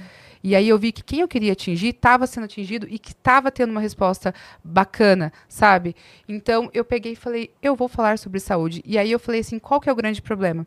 Hoje em dia a gente ainda tem aquele estigma da, assim, do médico e o paciente. Às vezes o paciente vai no médico, o médico de jaleco vai falar de uma linguagem de- complicada, as pessoas não entendem e eles fica com dúvida, não consegue às vezes é, perguntar porque fica com receio de perguntar. Aí fala que entendeu, mas não entendeu. E eu falei, cara, eu quero simplificar o acesso à saúde. E eu falei assim, eu- hoje em dia a gente acaba tendo no, no- nas nossas mídias muito conteúdo de entretenimento, de, assim, várias coisas. E também tem pessoas que às vezes falam sobre saúde, mas não tem propriedade para falar sobre saúde. E eu falei assim, e, e a gente tem acaba, acaba tendo é, muitas informações falsas e muitos conselhos que, que às vezes não tem tanta propriedade e às vezes podem fazer até mal para as pessoas. Sim. Aí eu falei assim, então eu vou trazer informações de uma maneira clara, acessível, pra, com perguntas do dia a dia. E aí o que, que eu fiz? Eu tinha o material, meus amigos, eu falei, galera, o negócio é o seguinte. Eu falei assim, porque aí, aí surgiu a questão do tipo assim, quero fazer isso para a população, quero fazer isso, eu acho que eu preciso fazer isso para as pessoas que me seguem, porque eles, eu sinto a necessidade de informação para elas. Aí pe- peguei, liguei para os meus colegas e falei, vamos lá. Aí eu peguei, por exemplo, temas, por exemplo, oftalmo. Aí eu falei assim, eu não vou lá falar, primeiro, ah, o que, que é, é, é miopia, o que, que é... ca-" Eu falei, não, eu quero falar, a tela faz mal? Pode dormir de lente? Coisas que às vezes as pessoas no dia a dia, elas têm dúvida e não sabem. Dúvidas da rotina Exato, dúvidas da rotina. Eu falei assim, então assim, é lógico que eu quero trazer outros assuntos mais específicos, mas eu falei assim, eu quero trazer coisas que as pessoas, numa linguagem que as pessoas entendam o que, tá- o, que- o- o que eu estou falando e que sejam dúvidas do dia a dia. Então, é, eu trouxe um colega para falar sobre bariátrica. Por que, que as pessoas engordam? Toda bariátrica é igual? Dá para fazer, dá para fazer do mesmo jeito? Esse tipo de pergunta. Que são perguntas usuais que acabam surgindo. Então, por que as pernas incham? Usar a meia. Qual que é o mito? Usar a meia diminui varizes? Sabe essas, as varizes? Então, assim, Trombose. é, exato. Essas, essas perguntas que às vezes as pessoas têm no dia a dia que elas recebem informações de outra, de outra maneira que nem sempre são as, as reais. E eu tive um. Eu tive uma aceitação muito grande. Muito grande. Eu tava vendo, a resposta foi assim, Foi, excelente, Foi. né? E, e, e surge mais dúvidas, as pessoas têm mais dúvidas, e as pessoas vão. Temas, eu recebo temas diariamente. Então, assim. E o povo comentando o comentário. Tipo, uma Ex- pessoa deixando um hum. relato, aí vinha uma pessoa e falava, ah, minha mãe já teve isso. Isso, então assim, eu, vi- eu vi que realmente ainda existe essa necessidade de levar para as redes as- esse- sobre saúde de uma maneira mais complicada. E os conteúdos, e eu fiquei muito feliz porque os conteúdos que eu levei, a gente sabe que o Instagram hoje aca- acaba sendo mais Reels, que é assim, um minuto e meio, conteúdos rápidos. Eu tô levando conteúdo de 10 minutos. É. Informativo. Informativo, 10 minutos, 8 minutos. E mesmo. Tá aqui, ó, e- informação salva, informação E salva. É que eu Tá sempre falo, eu falo, eu falo assim, gente, informação cura. E é isso que eu quero levar. Porque, por exemplo, muitas vezes eu atendi uma pessoa numa UTI que se ela soubesse uma coisa lá atrás, ela não estaria na UTI. Pois é. A medicina, ela surgiu para ser preventiva. Pra gente evitar com que o evento aconteça. Sim. Então, é isso que eu quero fazer nas minhas redes. Informar de uma maneira que as pessoas consigam se é, prevenir antes do que a doença aconteça. E não se automediquem também, né? Exatamente. Isso é muito importante, É. porque a gente está numa era do Dr. Google. E Né, isso pai? é preocupante. Hum. E meu pai também. Não, gente, meu pai. Mas assim, isso não é só com você, não. Cássio Ferreira Espeta de pau. Você não, você não tem ideia do que acontece na minha casa. Na minha casa é assim: eu chegava pro meu pai e falava assim: ó, você tem que fazer isso, isso e isso. Aí, de repente, passava uma semana. E aí, pai, tá usando o que eu falei? Ele, não, porque eu fui em tal lugar, tal pessoa me falou que tal remédio. Nossa, é muito bom. Aí eu falei. Eu falei, tá, mas e o que eu falei, o que eu falei pra você? Eu sou médica Aí, ele, UTI, aí ele, não, mas porque tal pessoa falou isso, aí eu falava assim, foi tentar falar, não. Falei, não, não, não, não. Falei, Cássio Ferreira Escopeta de pau. É. Eu, eu tava conversando com o meu ginecologista no passado e ele tava contando isso, que a mãe dele. Ele falou, "Tem- eu falta amarrar ela pra ela fazer Exame. ó, os Exato. exames periódicos. Falou, mas eu sou teu filho, teu filho, pelo amor de Deus. Daí ela não quer fazer comigo. Daí a gente tava brincando isso, né? Eu falei, você tinha que falar pra ela, eu saí daí. Eu passei aí já. Exato, tô acostumado, já, já, sei o caminho. Já sei o caminho, de ida e volta. Mas é, daí ela não quer. Ele fala, tá bom, mãe, então eu marco com alguém. Eu, eu, eu falo pra alguém lá da clínica te atender, mas vamos. E que assim, ele falou, é impressionante. É muito, mas é, é- Gente, é sempre assim, né? Tipo. é, eu- eu vejo na minha família também. Você pode falar, ah, mas outra pessoa. Não, outra pessoa falando, você fala, ai, gente. Me escutem. Me escuta, exato. É lógico que eu também não sou detentora do conhecimento de todo mundo, não sou. Né? A gente continua estudando, existem pessoas que, né, é, é, tem mais propriedade para falar, né, de, de assuntos específicos, mas assim, eu falo, gente, eu, eu tô ali, eu tô, né, agora vem assim, o vizinho do vizinho do vizinho do vizinho do vizinho falou, ele jogou no Google, apareceu, ele já foi atrás, aí eu falei, ele, porque eu vi uma receita, que aí você mistura uma berinjela com aí você fica assim, ó, é melhor do que qualquer Um remédio, eu, shot assim, de vinagre por dia. e eu assim, ó. Eu falei, não, não, não, não. Mas Isso Eu acontece vi em um todas as conteúdo famílias. que era assim: o vinagre cura não sei o quê, o vinagre limpa não sei o quê, o vinagre não sei o quê. E o vinagre assim, gente, eu só tempero a salada. Pelo amor de Deus! Mas é, isso é muito Acho engraçado. que era da Mari Krieger, eu acho. Aí eu, eu- isso é, mas isso acontece. Isso É. acontece. Hoje em dia ainda, É. que querendo ou não, a gente quer informação rápida, informação. A gente acaba querendo informação milagrosa também. Então, quando você vê uma pessoa, tal coisa, você fala assim, é isso aqui. Mas é tudo é um processo, né? Tudo é um processo. E, Amandinha, quais são as doenças dessa nova era, dessa era tecnológica? Com certeza são as doenças relacionadas à saúde mental. Com certeza. Depressão, ansiedade, Depressão, ansiedade. Eu acho que é a doença. é- assim, ao meu- burnout. Exato. Ao meu, ao- a, minha, a minha visão é que, que são as doenças da atualidade mesmo. Porque hum, a gente vê muita gente. A gente pode ver, inclusive, agora no programa que está acontecendo, né? A questão de. de, de, de- Abstinência de tela, né? exato, abstinência de tela, abstinência às pessoas é, com. com tem a ver com saúde mental também, a questão de, de compulsão alimentar, compulsão, a gente viu, né? Então, a gente vê o quanto que isso afeta não só a gente como pessoa, mas como mulher e como e eu como médica também. Então, acredito que seja a ansiedade, os transtornos de ansiedade, os transtornos de depressão maior.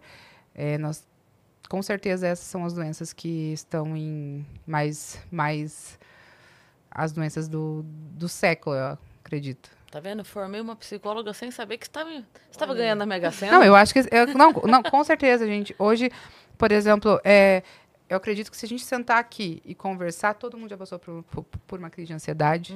Todo mundo já, né? Então, até no Papo Saúde, até coloquei um dos, os quadros, um dos episódios era como diferenciar tristeza de depressão, como, tipo, porque muitas vezes a gente acaba negligenciando algumas situações com a gente mesmo. A gente olha e fala, ah, isso daqui é. Só não tô tendo um dia bom. E quando você vai ver, você começa a perder vontade de, de fazer as atividades diárias, você, conse- você começa a querer só, só dormir, só né, pensamentos depressivos, pensamentos. Né, então, tudo isso, eu acredito que essa correria do dia a dia, a gente acaba tendo muitas, muitas doenças da parte de saúde mental. Inclusive, nós estamos no Janeiro Branco, que é um mês de conscientização sobre a saúde mental da população brasileira. Além, além do vou- setembro amarelo, Oi? além do setembro amarelo, né, que se fala muito A sobre a prevenção de suicídio. do suicídio, mas o, o janeiro branco é de doenças, de doença, de doença é o mês que a gente chama de janeiro branco, que é o mês de conscientização sobre a, sobre a saúde mental dos brasileiros. Caramba. É muito bacana. E eu acho que é, é, inclusive, até estou preparando uns conteúdos sobre isso, mas eu acho muito bacana ainda mais a gente analisar. Como eu falei, o programa ele também é, o- ele é uma vitrine da sociedade, a gente consegue ver muitas coisas que precisam ser mudadas, muitas coisas que a gente precisa atentar um pouco mais no nosso olhar. E eu acho que, com certeza, a gente tem que pensar muito na saúde da mulher também. Da maneira da. da- a, gente tem muito, a gente anda tendo um aumento de distúrbios alimentares, a- de, de dismorfia, de dismorfia corporal, de aumento de procedimentos estéticos também, por causa, de- por causa da saúde mental da mulher que acaba sendo muitas vezes abalada por comentários e coisas do tipo. Com E até o- os próprios filtros, né? Porque Os a pessoa se vê com filtro, com filtro, com filtro, quando ela sai dali da tela, ela se olha no espelho e ela não se reconhece. E começa a ter crises por É. causa disso, né? Uma das, exatamente, uma das coisas que eu até faço nas minhas redes, eu não uso filtro nos meus stories. Eu não uso porque é justamente isso. A gente acaba criando uma uma proteção, né? Você vê o filtro, você fala, tô bem, tô bem. Aí quando você olha no espelho, você fala, caramba. E já teve muitas fotos, por exemplo, que eu não postei porque eu não estava me sentindo bem. Assim, de você olhar e você falar. E às vezes a quem tá do seu lado fala, meu Deus, você tá mal bonita. Só que aí você, você sente falta do filtro, que aí você fala É. assim, nossa, mas não. Não, a gente tem distorção de a imagem. gente tem muita distorção de imagem. É. Ah, in- infelizmente, eu, eu acho que a gente está passando pelo processo agora, tanto das- da, da mídia quanto da parte publicitária também, a gente ter uma reformulação de buscar, de buscar mais pessoas reais, sem aquela- aqueles certos padrões, sabe?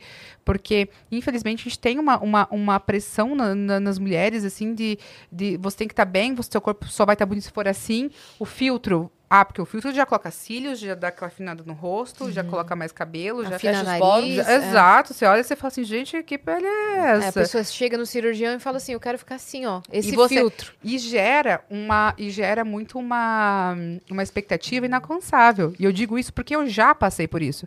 Eu não tô na posição de pegar e falar do outro sem já ter vivido essa experiência. Eu sou uma pessoa que eu via, às vezes, a- a- eu via uns corpos na internet, eu cheguei no cirurgião plástico e falei, eu quero isso daqui, ó. Fiz uma cirurgia, não ficou igual, eu fiquei extremamente, tipo assim, eu fiquei extremamente decepcionada na época. Porque eu criei uma expectativa de que se eu fosse fazer uma cirurgia plástica, eu ia ficar daquele jeito. Como eu não fiquei, eu falei, eu falei, ué, fiquei decepcionada, fiquei um tempão decepcionada, do tipo assim, mas por quê? Porque o meu corpo é diferente daquela pessoa. Eu- É. o meu biotipo é diferente. O que eu passei é diferente. Tipo. É, Metabolismo é diferente. to- totalmente diferente, entendeu? Então, assim, eu criei expectativa quando eu fiz uma cirurgia plástica, tipo, que eu ia ter o corpo daquela pessoa que eu tinha mostrado. Daí eu olhei e fiquei decepcionada. Passei por uma cirurgia plástica, passei por, Uma recuperação por uma recuperação dolorosa e eu não fiquei satisfeita. Mas por quê? Por causa da pressão que eu sentia, da expectativa que eu criei das pessoas mostrando, faça a cirurgia plástica que você vai ficar assim, faça isso. Então, eu acho, assim, que a gente está tendo muito distúrbio de imagem. A gente precisa, a gente precisa trabalhar isso. E as grandes mídias precisam também trabalhar isso, da questão da gente se aceitar. É lógico a gente pode sempre melhorar. Não estou falando para a gente pegar e olhar e falar, ah, não. Não, a gente pode melhorar. Mas a gente tem que saber que, que cada pessoa é de um tipo que nós somos reais, que nós temos nossa beleza. Não colocar isso como se fosse um, um pré-requisito para você ser feliz, um pré-requisito para você se sentir bonita. E quantas coisas você deixa de aproveitar por medo de julgarem o seu corpo? Às vezes você não quer usar um biquíni numa praia, né? Você não quer entrar na piscina por medo de julgarem o seu corpo. E quantas experiências de diversão que você está Pois é. perdendo por conta Exato. disso? Então, isso foi o que eu falei para vocês até em relação ao programa, Sim. que eu passei por isso. Porque acontecia? No Instagram, eu postava foto da Amanda, tipo assim, com a, com a roupa, com Uhum. maquiagem, cílios postiço, tipo, maravilhosa. Daí, de repente, lá, eu, tipo, só que o Instagram é uma parte da parcela, é uma, é uma parcela da vida que a gente mostra. Naquele dia você tava bem, tirou foto. né? Exatamente. E, gente, vamos lá, a gente tira às vezes 80 fotos para escolher uma. É. E aí você, e a gente vê o tanto que a gente é criteriosa com a gente mesmo, né? Uhum. E aí, e aí quando chegou no programa, eu olhava as meninas e aí eu ia tomar banho, eu falava, caramba, eu nunca me mostrei desse jeito. Sabe quando você come- aí você olha no espelho, você se olha. Então, aí eu tomava banho de roupa. Eu comecei a tomar banho de roupa, comecei então foi por isso que eu falei que no programa eu me era coisas que aqui fora quando eu postava foto, você se coloca num- numa posição do tipo, eu tô super bem comigo. As pessoas que Uhum. olhavam o meu Instagram, eu falava, meu Deus, que pessoa resolvida com ela mesma, tipo, olha só que pessoa resolvida, colocando as fotos e pá, e de vestido, isso e aquilo. Só que assim, 99, Foi lá que você foi foi encarar. aquilo- exatamente. Aí quando eu cheguei no programa, eu falei, caramba, era- aflorou uma insegurança que nem eu sabia que eu tinha. E eu vi você contando pra doutora Ana Beatriz que você tinha feito procedimentos estéticos antes de ir pro Big Brother. Sim, eu já tinha feito a lipo, eu já É. tinha feito E ainda assim você se sentia insegura. muito insegura. Porque eu sou uma pessoa que eu também já tive. Eu já tive distúrbio alimentar. Eu já, eu já pesei 15 quilos a menos do que eu peso hoje, me achava acima do peso. Eu já, eu fiz, eu já fi- eu fiz, eu fiz lipo e fiquei tão ansiosa por, por não ter ficado do jeito que eu queria que eu tive uma compulsão alimentar e engordei mais do que eu, do que, do que, do que eu Tava tirei. antes. Exatamente. Então assim, depois de um ano eu tava pesando mais do que, do que antes de fazer a lipo. Porque, eu, porque eu olhei e falei que tá, não ficou do jeito que eu queria e comecei a ficar ansiosa no, no- no próprio pós, assim, de você, de eu olhar e falar, poxa, então des- desenvolvi esse distúrbio de, de, de, de, eh, de alimentação e engordei mais do que estava antes. Então, assim, sou uma pessoa que eu passei muito. Efeito sanfona foi minha vida inteira. Então, então no programa, É só que na internet a gente só mostra o que a gente quer, né? Uhum. E aí no programa, quando você dá de cara com a realidade, que você olha e você fala, caramba, tem um monte de gente me vendo e eu assim. E aí você, e aí você olhava e assim, nem, nem é também as pessoas, é você mesmo. Porque É. eu via as meninas tomando banho e aí eu ia tomar banho. Sabe quando você vai tirar a roupa, você fala, não, vou tomar de camiseta mesmo. E a galera de casa se identificava. Exato. Falava, nossa, talvez eu também tomasse de roupa nesse momento. E Quando Exato. você conseguiu se soltar, né, e se ver livre, a galera de casa também viu que Uhum. Exato. poderia. Porque nós somos muitos. A gente acha que só a gente passa por uma situação e tem muita, gala- muita Sim. gente. Tanto por, por, por pressão da sociedade, como de relacionamento também. A gente não pode dizer que também isso não tenha um, um, um peso também. Às vezes passa por um tipo de relacionamento que às vezes a pessoa julgava seu corpo, fazer algum comentário. E então, assim, eu consegui levar isso pro programa também, a minha insegurança, a minha fragilidade com a questão do, do, do corpo também.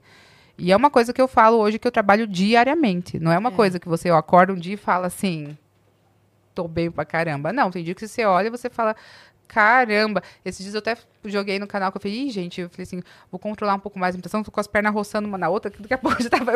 Então, assim, é uma coisa que você vai. Né, você vai trabalhando diariamente, assim. Mas eu acredito que a saúde mental da mulher, ela precisa. A gente precisa trabalhar melhor ela Uhum. com tudo, com tudo. Sabe, uma, uma educação geral, assim, da Sim. população, da, da, da, da questão de publicidade, da questão das mídias, porque existe uma pressão ainda. As pessoas às vezes falam assim, não, a gente, não, a gente quer mulheres reais, mas aí você vai ver e você fala, nossa, mas isso que é o real? Tipo, essa, essa, tipo, às vezes a gente não se identifica com o que está sendo mostrado. Perfeito. Meu Deus, não paro de falar, né? Não, Mas é isso É mesmo. isso que a gente Eu quer. não paro Mas de eu falar. ia falar, vamos ver o que, que a galera tá falando Vamos aqui. que na- tem perguntinhas. Vamos ver. Vamos lá. Deixa eu ver aqui, ó. Vou ler a primeira aqui então, tá? Sim. Vamos lá. Amandinha, quem mandou foi a Alana Apolinário. Amandinha, o fato de algumas pessoas e páginas de fofoca ficarem desmerecendo sua vitória até hoje, te incomoda? Olha, gente, é lógico que se falasse bem, a gente ia ficar mais feliz, né? Uhum. É, dizer pra você que que não me incomoda, assim, não me deixa 100% feliz, mas não, não me tira paz também, sabe? Porque hoje a gente, igual eu falo, hoje a gente sabe também como muita coisa funciona aqui fora, sabe? A gente sabe que existem muitos interesses também por aí. E hum, é como eu disse, a- as páginas ou pessoas não não não olharem a minha vitória como como se fosse merecimento é relativo porque diz apenas que ela faria de uma maneira diferente. Então não é e como eh, a gente não sabe qual é a certa, né? Assim, igual eu falo, eu fico mais feliz com as pessoas que olham para minha vitória, que me acompanharam, do que do que do que essas críticas, porque muitas vezes as pessoas que estão aqui fora elas acompanham a, a- o programa por páginas. Porque Sim. se você for perguntar hoje pra pessoa assim, você assiste BBB? A pessoa vai olhar e vai falar assim, ah, eu dou uma olhadinha no Instagram. E eu acho que essas páginas elas têm que ter muito cuidado com o que elas vão postar, porque elas são formadoras de opinião. Sim. Elas são formadoras de opinião. Sim. Então, às vezes a pessoa publica uma crítica, ou faz uma fake news, ou faz uma coisa por cima de uma pessoa, e ela está influenciando muita gente. Então, eu sei que tem muita gente que às vezes não valida a minha vitória porque não assistiu o programa e porque viu- acompanhou o programa por essas notícias que saíam. Sim. Então, eu opto por valorizar as pessoas que acompanharam o programa, que, que entendiam a minha, a minha jogada, entendiam os meus valores e princípios, e que Até apesar porque pra ganhar precisa de voto. Então, se Exatamente, que votaram, votaram. Pois é. e, e por isso que eu tenho muito orgulho das pessoas que me acompanham ainda, porque eu sei que, independente de tudo que foi falado, elas não se deixaram influenciar, Sim. sabe? Então, é basicamente isso, assim. É, é uma coisa muito muito doida, porque a pessoa, é óbvio que ela pode ter a opinião dela, e tá tudo bem ela ter. Com certeza. Né? Tá ela tudo bem ela que mereceu ou não, que ela tinha outra participante que preferia, e é, e é por isso que é um jogo, porque senão Exato. entrava só você, você ganhava, Não, acabou. exato. A gente assistia três meses, que nem o, o. Como é que é aquele filme que filma um cara. É, o show de Truman, filmava só você três meses e te dava o prêmio no final. Não, justamente tem vários e a gente vai acompanhando. É, mas tem uma coisa que a gente não deixar entrar a coisa, né? Eu, eu, eu gosto da- do conceito que diz assim: se a pessoa te dá um presente e você não aceita, quem fica com o embrulho? A minha mãe fala isso, eu falei isso no programa. Gente, a gente é muito É, parecida. têm Então, assim, a pessoa vai parecidas, embora né? com o negócio, sabe? É- é- Minha mãe fala, fica com quem, fica com quem não. Tem, tem várias frases que dizem o mesmo conceito, que é aquela, a água só afunda o navio se ela entrar, e não se ela estiver em volta do navio. Tem a do veneno, tipo assim, o veneno só mata se você beber. Exato. Alguém pode te dar, eu posso te dar um veneno, se você não beber, não te mata. Então, assim, por que, que eu vou deixar isso entrar em mim? Ex- exato. Tá E- tudo bem você ter sua opinião, mas eu não deixar ele entrar em mim. Eu, eu, eu acredito muito nisso. Eu falo assim que as pessoas me, as pessoas que me, que me acompanharam, as pessoas que às vezes me viram por essas páginas ou, ou pelo programa, é, elas me conhecem há agora há um ano. Eu me conheço há 32 anos. Eu sei dos meus valores, eu sei dos meus princípios. Eu sei que, independente de quem ganhasse, a gente não vai agradar todo mundo, sabe? Eu falo que muita gente pode tentar invalidar a minha vitória, só não pode ser eu essa pessoa, porque eu me conheço, sabe? E quem votou para eu ganhar também me conhece. É. Então, é, me- às vezes me incomoda mais o fato quando ah, algum- alguma página, alguma pessoa fala que eu não merecia ou alguma coisa do tipo, me incomoda mais o fato, nem é por mim, porque eu falo que eu sei o meu valor, eu sei das, Você mas, sabe que você mas, merecia. mas eu, eu- mas me incomoda o fato porque eu fico pensando assim, cara, você não tá falando só de mim, você tá falando de todo mundo que virou a noite votando pra eu ganhar. Você tá desmerecendo essas pessoas também. Porque essas A pessoas. escolha dela. Exato. Porque é, às vezes até come, começam a surgir, ah, porque tem participante que fala isso de você, participante que fala aquilo. Aí eu falo, gente, ess- essas pessoas, elas, elas esquecem que elas estão. Ela, boa parte das pessoas que também me assistiram estão assistindo elas agora. Então, assim, ela tá desmerecendo o voto delas, a escolha delas, sabe? Então, isso me incomoda mais, porque, igual eu falo, eu tenho uma relação de sinceridade tão grande com as pessoas que me acompanham que eu fico pensando assim, gente, vocês estão falando mal delas, não pode falar mal delas. Mas é, eu acho que independente de quem ganhasse, as pessoas elas elas iam criticar. É, tem, nunca né? dá. A gente não dá, independente, entendeu? Mas eu fico muito feliz com a trajetória que eu fiz. E é o que eu falo. E eu fico mais feliz ainda, porque independente de qualquer grande mídia ou página que falam coisas ao, ao, ao meu respeito, que são formadoras de opinião, e teve muita gente que, independente do que foi falado, conseguiu olhar pelos próprios olhos. Sim, e não se contaminar, né? Exatamente. É, e você sabe que você ganhou as provas. Eu com um milhão e Exato. meio no bolso e três carros, filho, pode falar o que você quiser, que eu não mereci, eu já Pois é. ganhei. Na verdade, foi 2 milhões e 800. 2 milhões e 800, perdão. Perdão. né, junta- Aquela. juntando Não, mas- tudo, né? Não, fora os carros. Ah, tem, fora os carros. Horror! Caramba, querida. Gente, ó, ó, Cara, Que é- foi o maior investimento de risco que eu fiz na minha vida, gente. Olha só que investimento. Que a, gente- vou lançar um curso de investimentos. Tô brincando. a gente já gente- quer saber, tá? O que você fez com o valor Você entra, com você entra com uma dívida com o nome do Serasa e sai, com, e sai milionária, é bom. eu- a gente tava falando isso agora sobre a opinião das pessoas, né? E aí eu vi uma publicação outro dia que eu achei genial. Era tipo assim, gente, eu faço playlists, eu monto playlists pra ouvir e eu pulo as músicas que eu mesmo escolhi. Então, se a minha opinião às vezes não importa pra mim, imagina a sua. Boa! não é? Boa! É tipo assim, eu, eu montei a caceta da Eu playlist. faço isso, eu monto E eu playlist, desisto eu também pulo. Você fala, ah, essa, hoje não. Eu É, desisto de mim. Você acha que eu não vou desistir de você, não? Não, e exatamente. e as pessoas podem mudar de opinião. Eu falo isso Claro. também. Tem pessoas que me acompanhavam antes que não me acompanham mais. E tá tudo bem, porque a gente muda. Pois gente, é. nós, nós- a vida é dinâmica. Pois é. Entendeu? Tem coisas que fazem sentido agora, daqui a um ano não vão fazer mais sentido. Sabe? E depois você se reinventa, pode ser que essa pessoa volte a te acompanhar daqui a três Exato, anos. exato. Eu só acho assim que a gente não pode desmerecer ou invalidar a história de ninguém, independente do que for, sabe? Porque todo mundo, todo mundo tem uma trajetória, todo mundo, né, tem, tem a sua história antes do programa. É o que eu falo assim, as pessoas às vezes elas elas olham pra mim, eu recebo muito muito muito muito hater, muita muita crítica, e eu falo assim, as pessoas elas acham que eu só vivi o Big Brother. Elas esquecem que isso foi uma parcela, isso foi três meses da minha vida. E A maior, a história. maior história que a Amanda tem foi antes. Sabe? Então, é, e é isso que eu tento nesse, nesse pós-programa mostrar. Que a Amanda é muito mais do que ela viveu ali também. Foi importante, eu nunca vou falar mais. Faz parte da minha história, mudou a minha vida. Mas foi uma parte.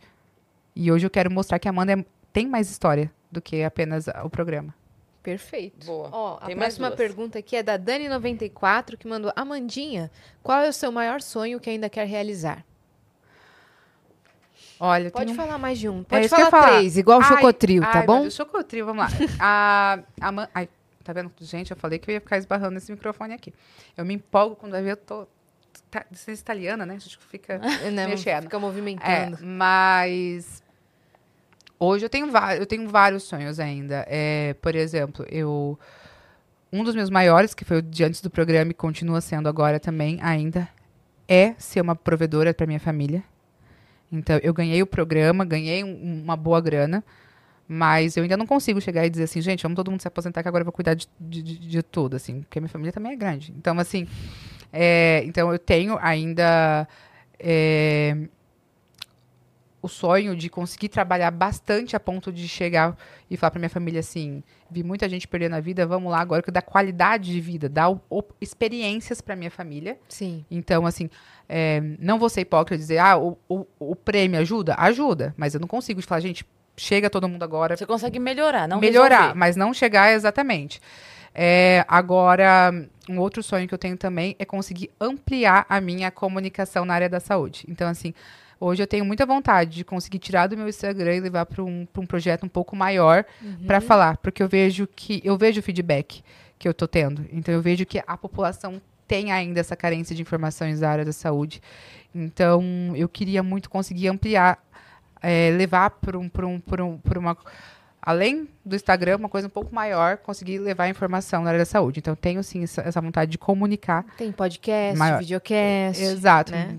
Um Aumentar formato maior, um, né? for- um formato, um formato maior. E assim, o plano, um- o plano, o sonho, o sonho, assim, o top, top, top, top seria conseguir levar para TV, né? Levar, fa- falar sobre saúde em TV. Mas eu acho que tudo são etapas na vida e eu É. assim, a sementinha foi plantada, já tô tendo bons resultados e tô muito feliz. E acho que agora é só esperar as, as coisas irem acontecendo. E, gente, e ter uma casa também, uma, uma casa bem confortável, assim, o terceiro seria também isso, da questão de, de viajar, de conseguir ter uma casa, qualidade de vida, porque é o que eu falo, eu sou uma entusiasta da vida. Eu vi muita gente perdendo a vida com jovem.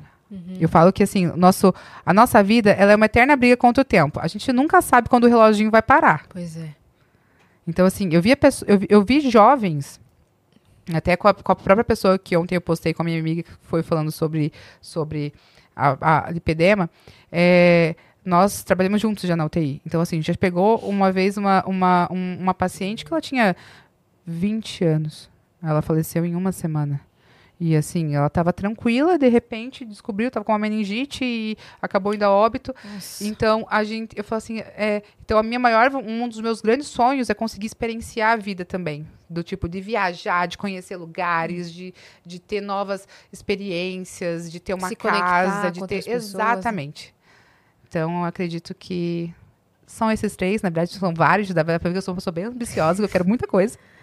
Porque por enquanto você tá sendo assim bem conservadora com, o- com o dinheiro do prêmio. Extremamente. Gente, agora vamos lá. O que, que vocês fariam com, do, com, com 2 milhões e 800? Investimento. É, ia fazer investimento. É o que eu tô pra- fazendo também. pra dobrar o Exatamente. valor. É o que eu tô fazendo. E isso é uma das coisas muito curiosas, porque às vezes a pessoa, quando eu saí do programa, eu, eu falo assim que só quem nunca teve dinheiro sabe a importância que o dinheiro tem e a gente tem medo de perder o dinheiro novamente. É. Então o que acontece? Às vezes, a- quando eu saí do programa, muita gente às vezes até me parou de seguir ou recebi crítica do tipo assim: Meu Deus, você viveu milionário e você tá aí, tipo, andando, andando de aplicativo, anda- andando disso, fazendo tal. indo de Não voo comercial. É, tipo. Aí eu falo, gente, as pessoas acham que, tipo assim, se eu for viver a vida que as pessoas esperam que eu tenha, do tipo assim, meu Deus, comprar milhões, é lógico, gente, é lógico que eu queria pegar, chegar assim no shopping e falar assim, me me- dá todas as bolsas de marca aí que eu vou, comprar, que eu vou comprar tudo. Mas assim, se você for fazer isso, o dinheiro acaba. Pois é. Então, assim, eu sou uma pessoa muito pé no chão, assim, consciente com o que eu vou fazer. Então, eu investi o dinheiro. Como Eu de invi- muitos campeões que acabaram, né? Exato, eu invisto dinheiro. Então, assim, às vezes eu não tenho uma vida extremamente. É lógico que a gente dá certos luxos, tipo assim, conviver, comer bem, isso e aquilo. Mas, assim, viajar. Mas é, eu, é lógico que eu quero chegar no patamar de chegar e falar, ah, desce tudo que eu quero. Tudo. Ah, ainda não cheguei nele.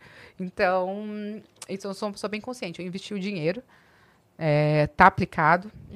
Pegou uma partezinha pra você ficar tranquila, Pra né? ficar tranquila, tem uma parte que eu tô trabalhando também, tem parte que eu tô investindo também agora em empresas que eu acredito que que tem a ver com o meu propósito de vida, que é com saúde e tecnologia. Então, assim, são coisas que eu vou que eu vou investindo e que a médio e longo prazo também. Porque se a gente vai ver tudo agora também, gente, daqui a pouco E acabou. quando você saiu, deu pra fazer também uma grana com publicidade, né?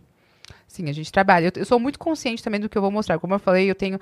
A gente sabe que hoje existem várias, né? Vários, vários é, mercado publicitário, existem várias ofertas extremamente tentadoras. Mas eu sou muito sincera e eu tenho uma relação de muita, muito comprometimento com, com, com as pessoas que me seguem. Então, assim, eu já deixei de fazer também trabalho por não acreditar ou por achar que eu não quero mostrar isso para as pessoas que me acompanham, sabe? Acho que eu tenho. Acho que essa é a nossa relação. Por isso que as pessoas acho que acredito que ainda me acompanham. Sim. Que a gente tem essa relação, essa relação muito sincera. Do tipo, dava para ser mais fácil? Dava. A gente vai pelo caminho difícil? Vai. Tem dia que você olha e você fica, ah, sabe? Tipo, tem que ser tão difícil assim. Mas é muito recompensador. É. É muito Viver a recompensador. verdade é muito Com certeza. recompensador, né? Vamos para a última? Acho que é a última, né? Vamos ver aqui o Thiago, pai do Gabriel, nosso viajante frequente, mandou aqui amadas. Estou amando essa semana das Amandas. Doutor, esse papo está incrível. Quando você diz se sentir em casa no Big Brother, eu entendo também que até aqui fora a gente vive um BBB. Câmeras para todo lado. O BBB hoje é só um lugar confinado, mas igual aqui fora. Gostaria de saber sua opinião da espiritualidade na medicina. Tem alguma história impactante para dividir com a gente? Nossa. Tem várias, assim. Eu falo que. A questão de espiritualidade. é- muito difícil você julgar a questão de fé, alguma coisa do- da outra pessoa, mas. Beira-leito de hospital. a- quem está ali acredita em muita coisa. Porque a gente tem que se apegar em alguma coisa. Sim. E existem várias histórias. Teve algumas que eu já contei, já contei por aí. Teve um que eu até passou no Fantástico, foi de um, de um paciente que as pessoas eh, já, já não acreditavam tanto e que, que, e que a, a equipe que eu estava no dia. Porque eu falo que nada, a gente não faz nada no hospital sozinha, gente. Primeiro é isso. Acho que você está percebendo isso. Existe uma equipe inteira. É. Então, assim, por isso que eu falo que eu nunca gosto da questão, tipo assim, ah, porque o médico salvou. O médico não salva ninguém sozinho, não.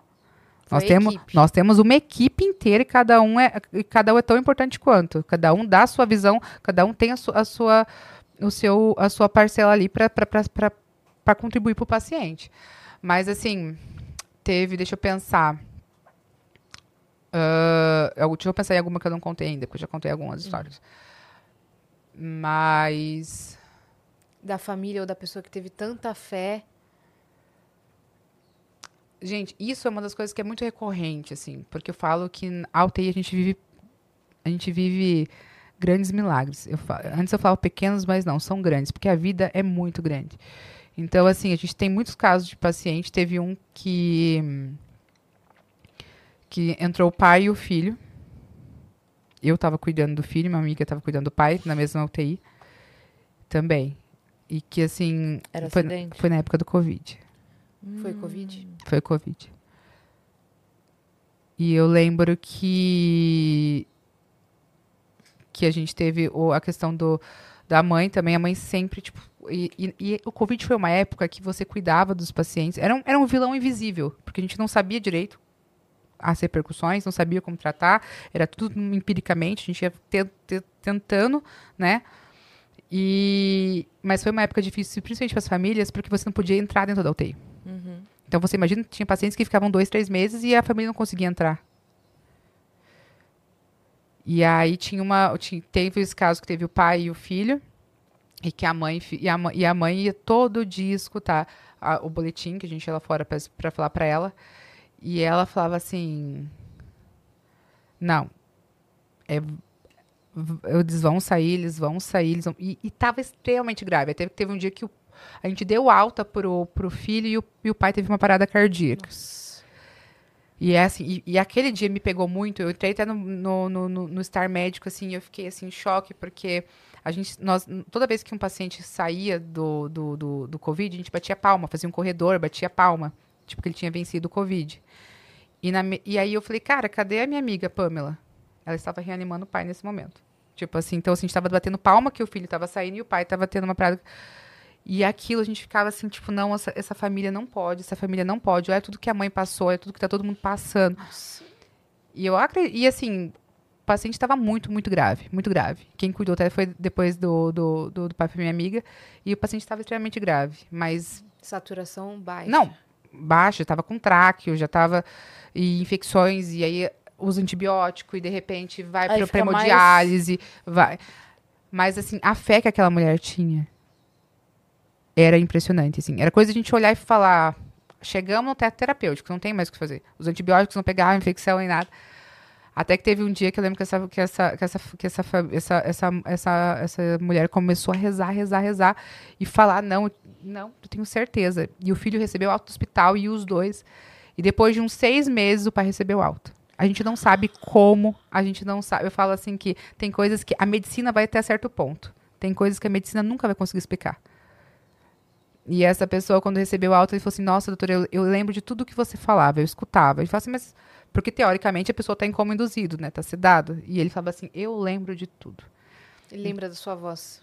Então. Então, assim, mas são várias histórias, assim, várias. Essa foi uma também que me pegou. Teve, teve uma que, infelizmente, a gente acabou perdendo a paciente também, que era uma, uma paciente que estava com um bebê de dois meses. E ela acabou falecendo, e antes de eu entubar, ela olhou pra mim e falou assim, doutora, eu vou ver meu filho crescer, né? E eu... E aquilo você respira e você fala...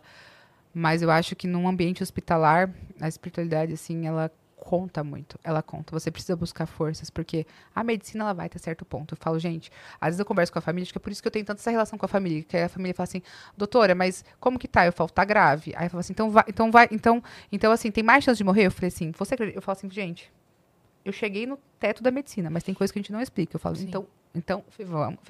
Fê, só, a gente só vai dizer que a gente perdeu essa batalha quando parar o relógio. Falei assim, enquanto isso, eu falei assim, vou dar o máximo de mim aqui e vocês continuam dando o máximo de vocês em casa. Eu falei, independente de qual religião, independente de qualquer, o que você acredita. Eu falo, mas, porque tem, a gente vive muitos milagres, assim, muitas, muitas situações que você fala assim, não, e de repente você fala, caramba, mas o que aconteceu aqui? Sabe? Coisa que Não você tem fala, explicação. não tem explicação. Tem coisa que não tem explicação. No ambiente hospitalar isso acontece muito. Muito. Então, assim, às vezes a gente perde um paciente que é jovem, um paciente que está mais velho, com múltiplas comorbidades, de repente o paciente sai e o paciente melhora. jovem não. Aí você fica assim, como que explica? A gente não sabe. Eu falo que, que tem muitas coisas que a medicina, ela chega a um ponto, o resto... O resto, eu acho que é a fé, tem muitas outras coisas envolvidas, assim. Amandinha, obrigada por você Ai, ter obrigada a você, vindo. gente. Eu não paro de falar, né? Não, eu fico mas falando, é falando, ótimo. Você foi uma convidada excelente. Eu, eu fico falando, falando, falando, falando gente, Sério. eu já chega uma hora que eu já nem sei o que eu tô falando, porque eu tô falando tanta coisa, que aí eu começo a emendar, eu emendar uma coisa na outra, de repente eu falo, gente, qual que era a pergunta? Não, você entregou tudo, absolutamente. A pergunta era sobre isso mesmo. Foi De ótimo. casos de, de espiritualidade, você entregou todos. Ah, mas muito obrigada, fico muito feliz de estar aqui, obrigada pelo espaço, obrigada por tudo. Com certeza. a gente ficou muito feliz com a sua presença aí. Você manda muito bem, assim. Né? A gente queria conhecer melhor da sua pessoa. Porque a gente vê na- no Big Brother, né? Como você falou, são três meses. E a gente aqui de fora tem todos os julgamentos do mundo. Ah, Não normal. só com uma pessoa, pra- com todo com mundo. todas, com todas. É. Porque o jogo é esse, É. né? Quem tá aqui a gente acaba olhando. Mas é o que eu falo, a gente tá às vezes pra julgar o jogo e não a história de cada um. Pois é. Às vezes a pessoa confunde. Às vezes as pessoas aqui fora confundem. Elas julgam a história e não o jogo. E aí, quando chega aqui fora, as pessoas passam anos, a pessoa tá recebendo um hater por uma coisa que ela fez no programa. Pois é. Ah, aliás, eu tenho uma pergunta. Sem você se comprometer com nada, eu queria. é, o que, que você avalia do, do BBB 24 até agora? Quem que você acha que está sendo o craque do jogo? Quem você acha que precisa se encontrar ainda? Então, e vou ser bem sincera, eu, eu sou muito, muito sincera de dizer assim que eu ainda não cons- tá muito cedo pra mim de para opinar assim. Por exemplo, porque eu falo que hoje qualquer opinião que eu dou, ela dura 24 horas, porque a gente tá numa fase tanto de conhecer ainda as pessoas, e como entraram muitos participantes, a gente não consegue ter uma visão específica de cada um. E então assim, eu me simpatizo co- co- com a, com, a, com, a, com a Bia, com a Isabelle também. Eu acho muito bacana todo esse. Com, com os recortes assim, que eu tô que eu tô vendo, porque assim, não tô acompanhando 24 horas, né? E igual eu falei, da mesma maneira que eu passo por julgamentos de páginas, eu não acompanho o BBB pro Instagram, porque eu sei que, que às vezes podem ser mais tendenciosos. Mas é, com o que eu vejo, eu gosto muito da Isabelle. A maneira, eu acho muito bonita a maneira que ela fala sobre o norte, sobre toda a cultura, sobre a maneira que ela tá mostrando. A Bia, eu acho uma pessoa extremamente uma entusiasta da vida também. Dá pra ver que ela tá muito feliz de estar ali dentro. Ela é autêntica, né? Exato. Então, assim. Mas não tem nenhum favorito ainda. Tá. Então, assim, não é toa assim que eu dei uma entrevista recentemente, eu tinha falado de outras duas pessoas. Ca- Eu falo que tem prazo de 24 horas, entendeu? Você vê uma coisa, você acha bacana, de repente você muda. Eu acho que como é muita gente, a gente não consegue ainda fazer aquela avaliação, assim, 100%, olhar o jogo de cada um, sabe? Então tá muito cedo, assim. Aí eu, hoje à noite eu posso achar outra pessoa, então, assim, essas são as pessoas que eu tô. Também tem, tem, tem Yasmin também, que eu, antes era Yasmin e o Davi, que também eu vi, eu gosto muito do, do, do Davi também, mas também tem coisas que eu já não gostei. Então, assim, vai mudando, gente, vai mudando. Amanhã você voltar aqui de novo, já, já, já vai ser outras pessoas. Hoje, dia 18 de janeiro, é, isso, né? Isso dura até hoje, Até às seis hoje. da tarde. Tô brincando. Obrigada por você ter vindo, Obrigada, Amandinha. Todo mundo que tá aqui pelo Vênus também já pode seguir a Amanda, porque tem muita galera do, do fã-clube que já segue, né? Mas quem ainda não segue, precisa seguir, né? Qual Ah, que é o seu obrigada. Instagram? Meu Instagram é a Meirelles. A Meirelles. Uhum, a Meirelles com dois L's. Boa. E você que ficou até aqui, né? Um pedido para o fandom do- da Doc, para vocês se inscreverem aqui no canal do Vênus e já deixar o like nesse vídeo, compartilhar com a galera. Pode fazer cortes, manda pro pessoal. Obrigada aí por vocês terem assistido Muito e obrigada. Bom, muito e feliz. segue a gente também nas nossas redes pessoais sensuais. Cris Paiva com dois S e Asia Cine. Segue a gente lá. é um beijo. isso. E vamos lembrar, galera, pega aí, Cris, o, o Chocotril. Posso Pega pegar um- essa- esse aqui que já está. Pega ali né? um Que a gente já mim. pegou um pedaço cada Qual uma. que você quer? O que você agora? quiser. Esse aqui é Ó. igual ao meu. Perfeito. Nossa, gente, Então, é só só lembrando que O, o episódio foi rolando. E eu fui ela comendo. foi comendo. Tá vendo? Eu, eu entendi, gente. Eu entendi porque que elas estavam fazendo perguntas que eram muito complexas. Porque elas, tavam, elas queriam que eu ficasse falando enquanto elas estavam comendo. A gente fazia uma A gente- pergunta e deixava A ela gente falar. tava fazendo que nem prova de ciências na quinta série, né? Justifique sua resposta. E aqui, Aham. nham, nham, nham. Tô só de Chocotril olho. é a combinação de sabores que deu match, tá bom? Que se você quiser conhecer e você precisa conhecer, clica aí no link que está na descrição ou aponte seu celular pro QR Code, tá bom? Boa. Teremos mais momentos Nestlé Chocotril pra gente comentar do BBB, tá? Nos próximas semanas aí. Então, aguardem. Eba, eu estou mais ansiosa que vocês, acredito. Não, isso aqui, a Nestlé, a Nestlé vai ter que Opa, mandar muito mais caixa, ah, tá? Não, isso daqui, não, isso daqui é de hoje, né, Nestlé? Pelo amor de isso Deus. aí eu vou aqui levar. a Amandinha vai levar. Mas com certeza. Vai todo mundo Cris. levar. Coloca aí, por favor. É isso, tá? Você que ficou até aqui, já se inscreve no canal, sigam a gente, arroba Vênus Podcast. Um beijo e até mais. Beijo.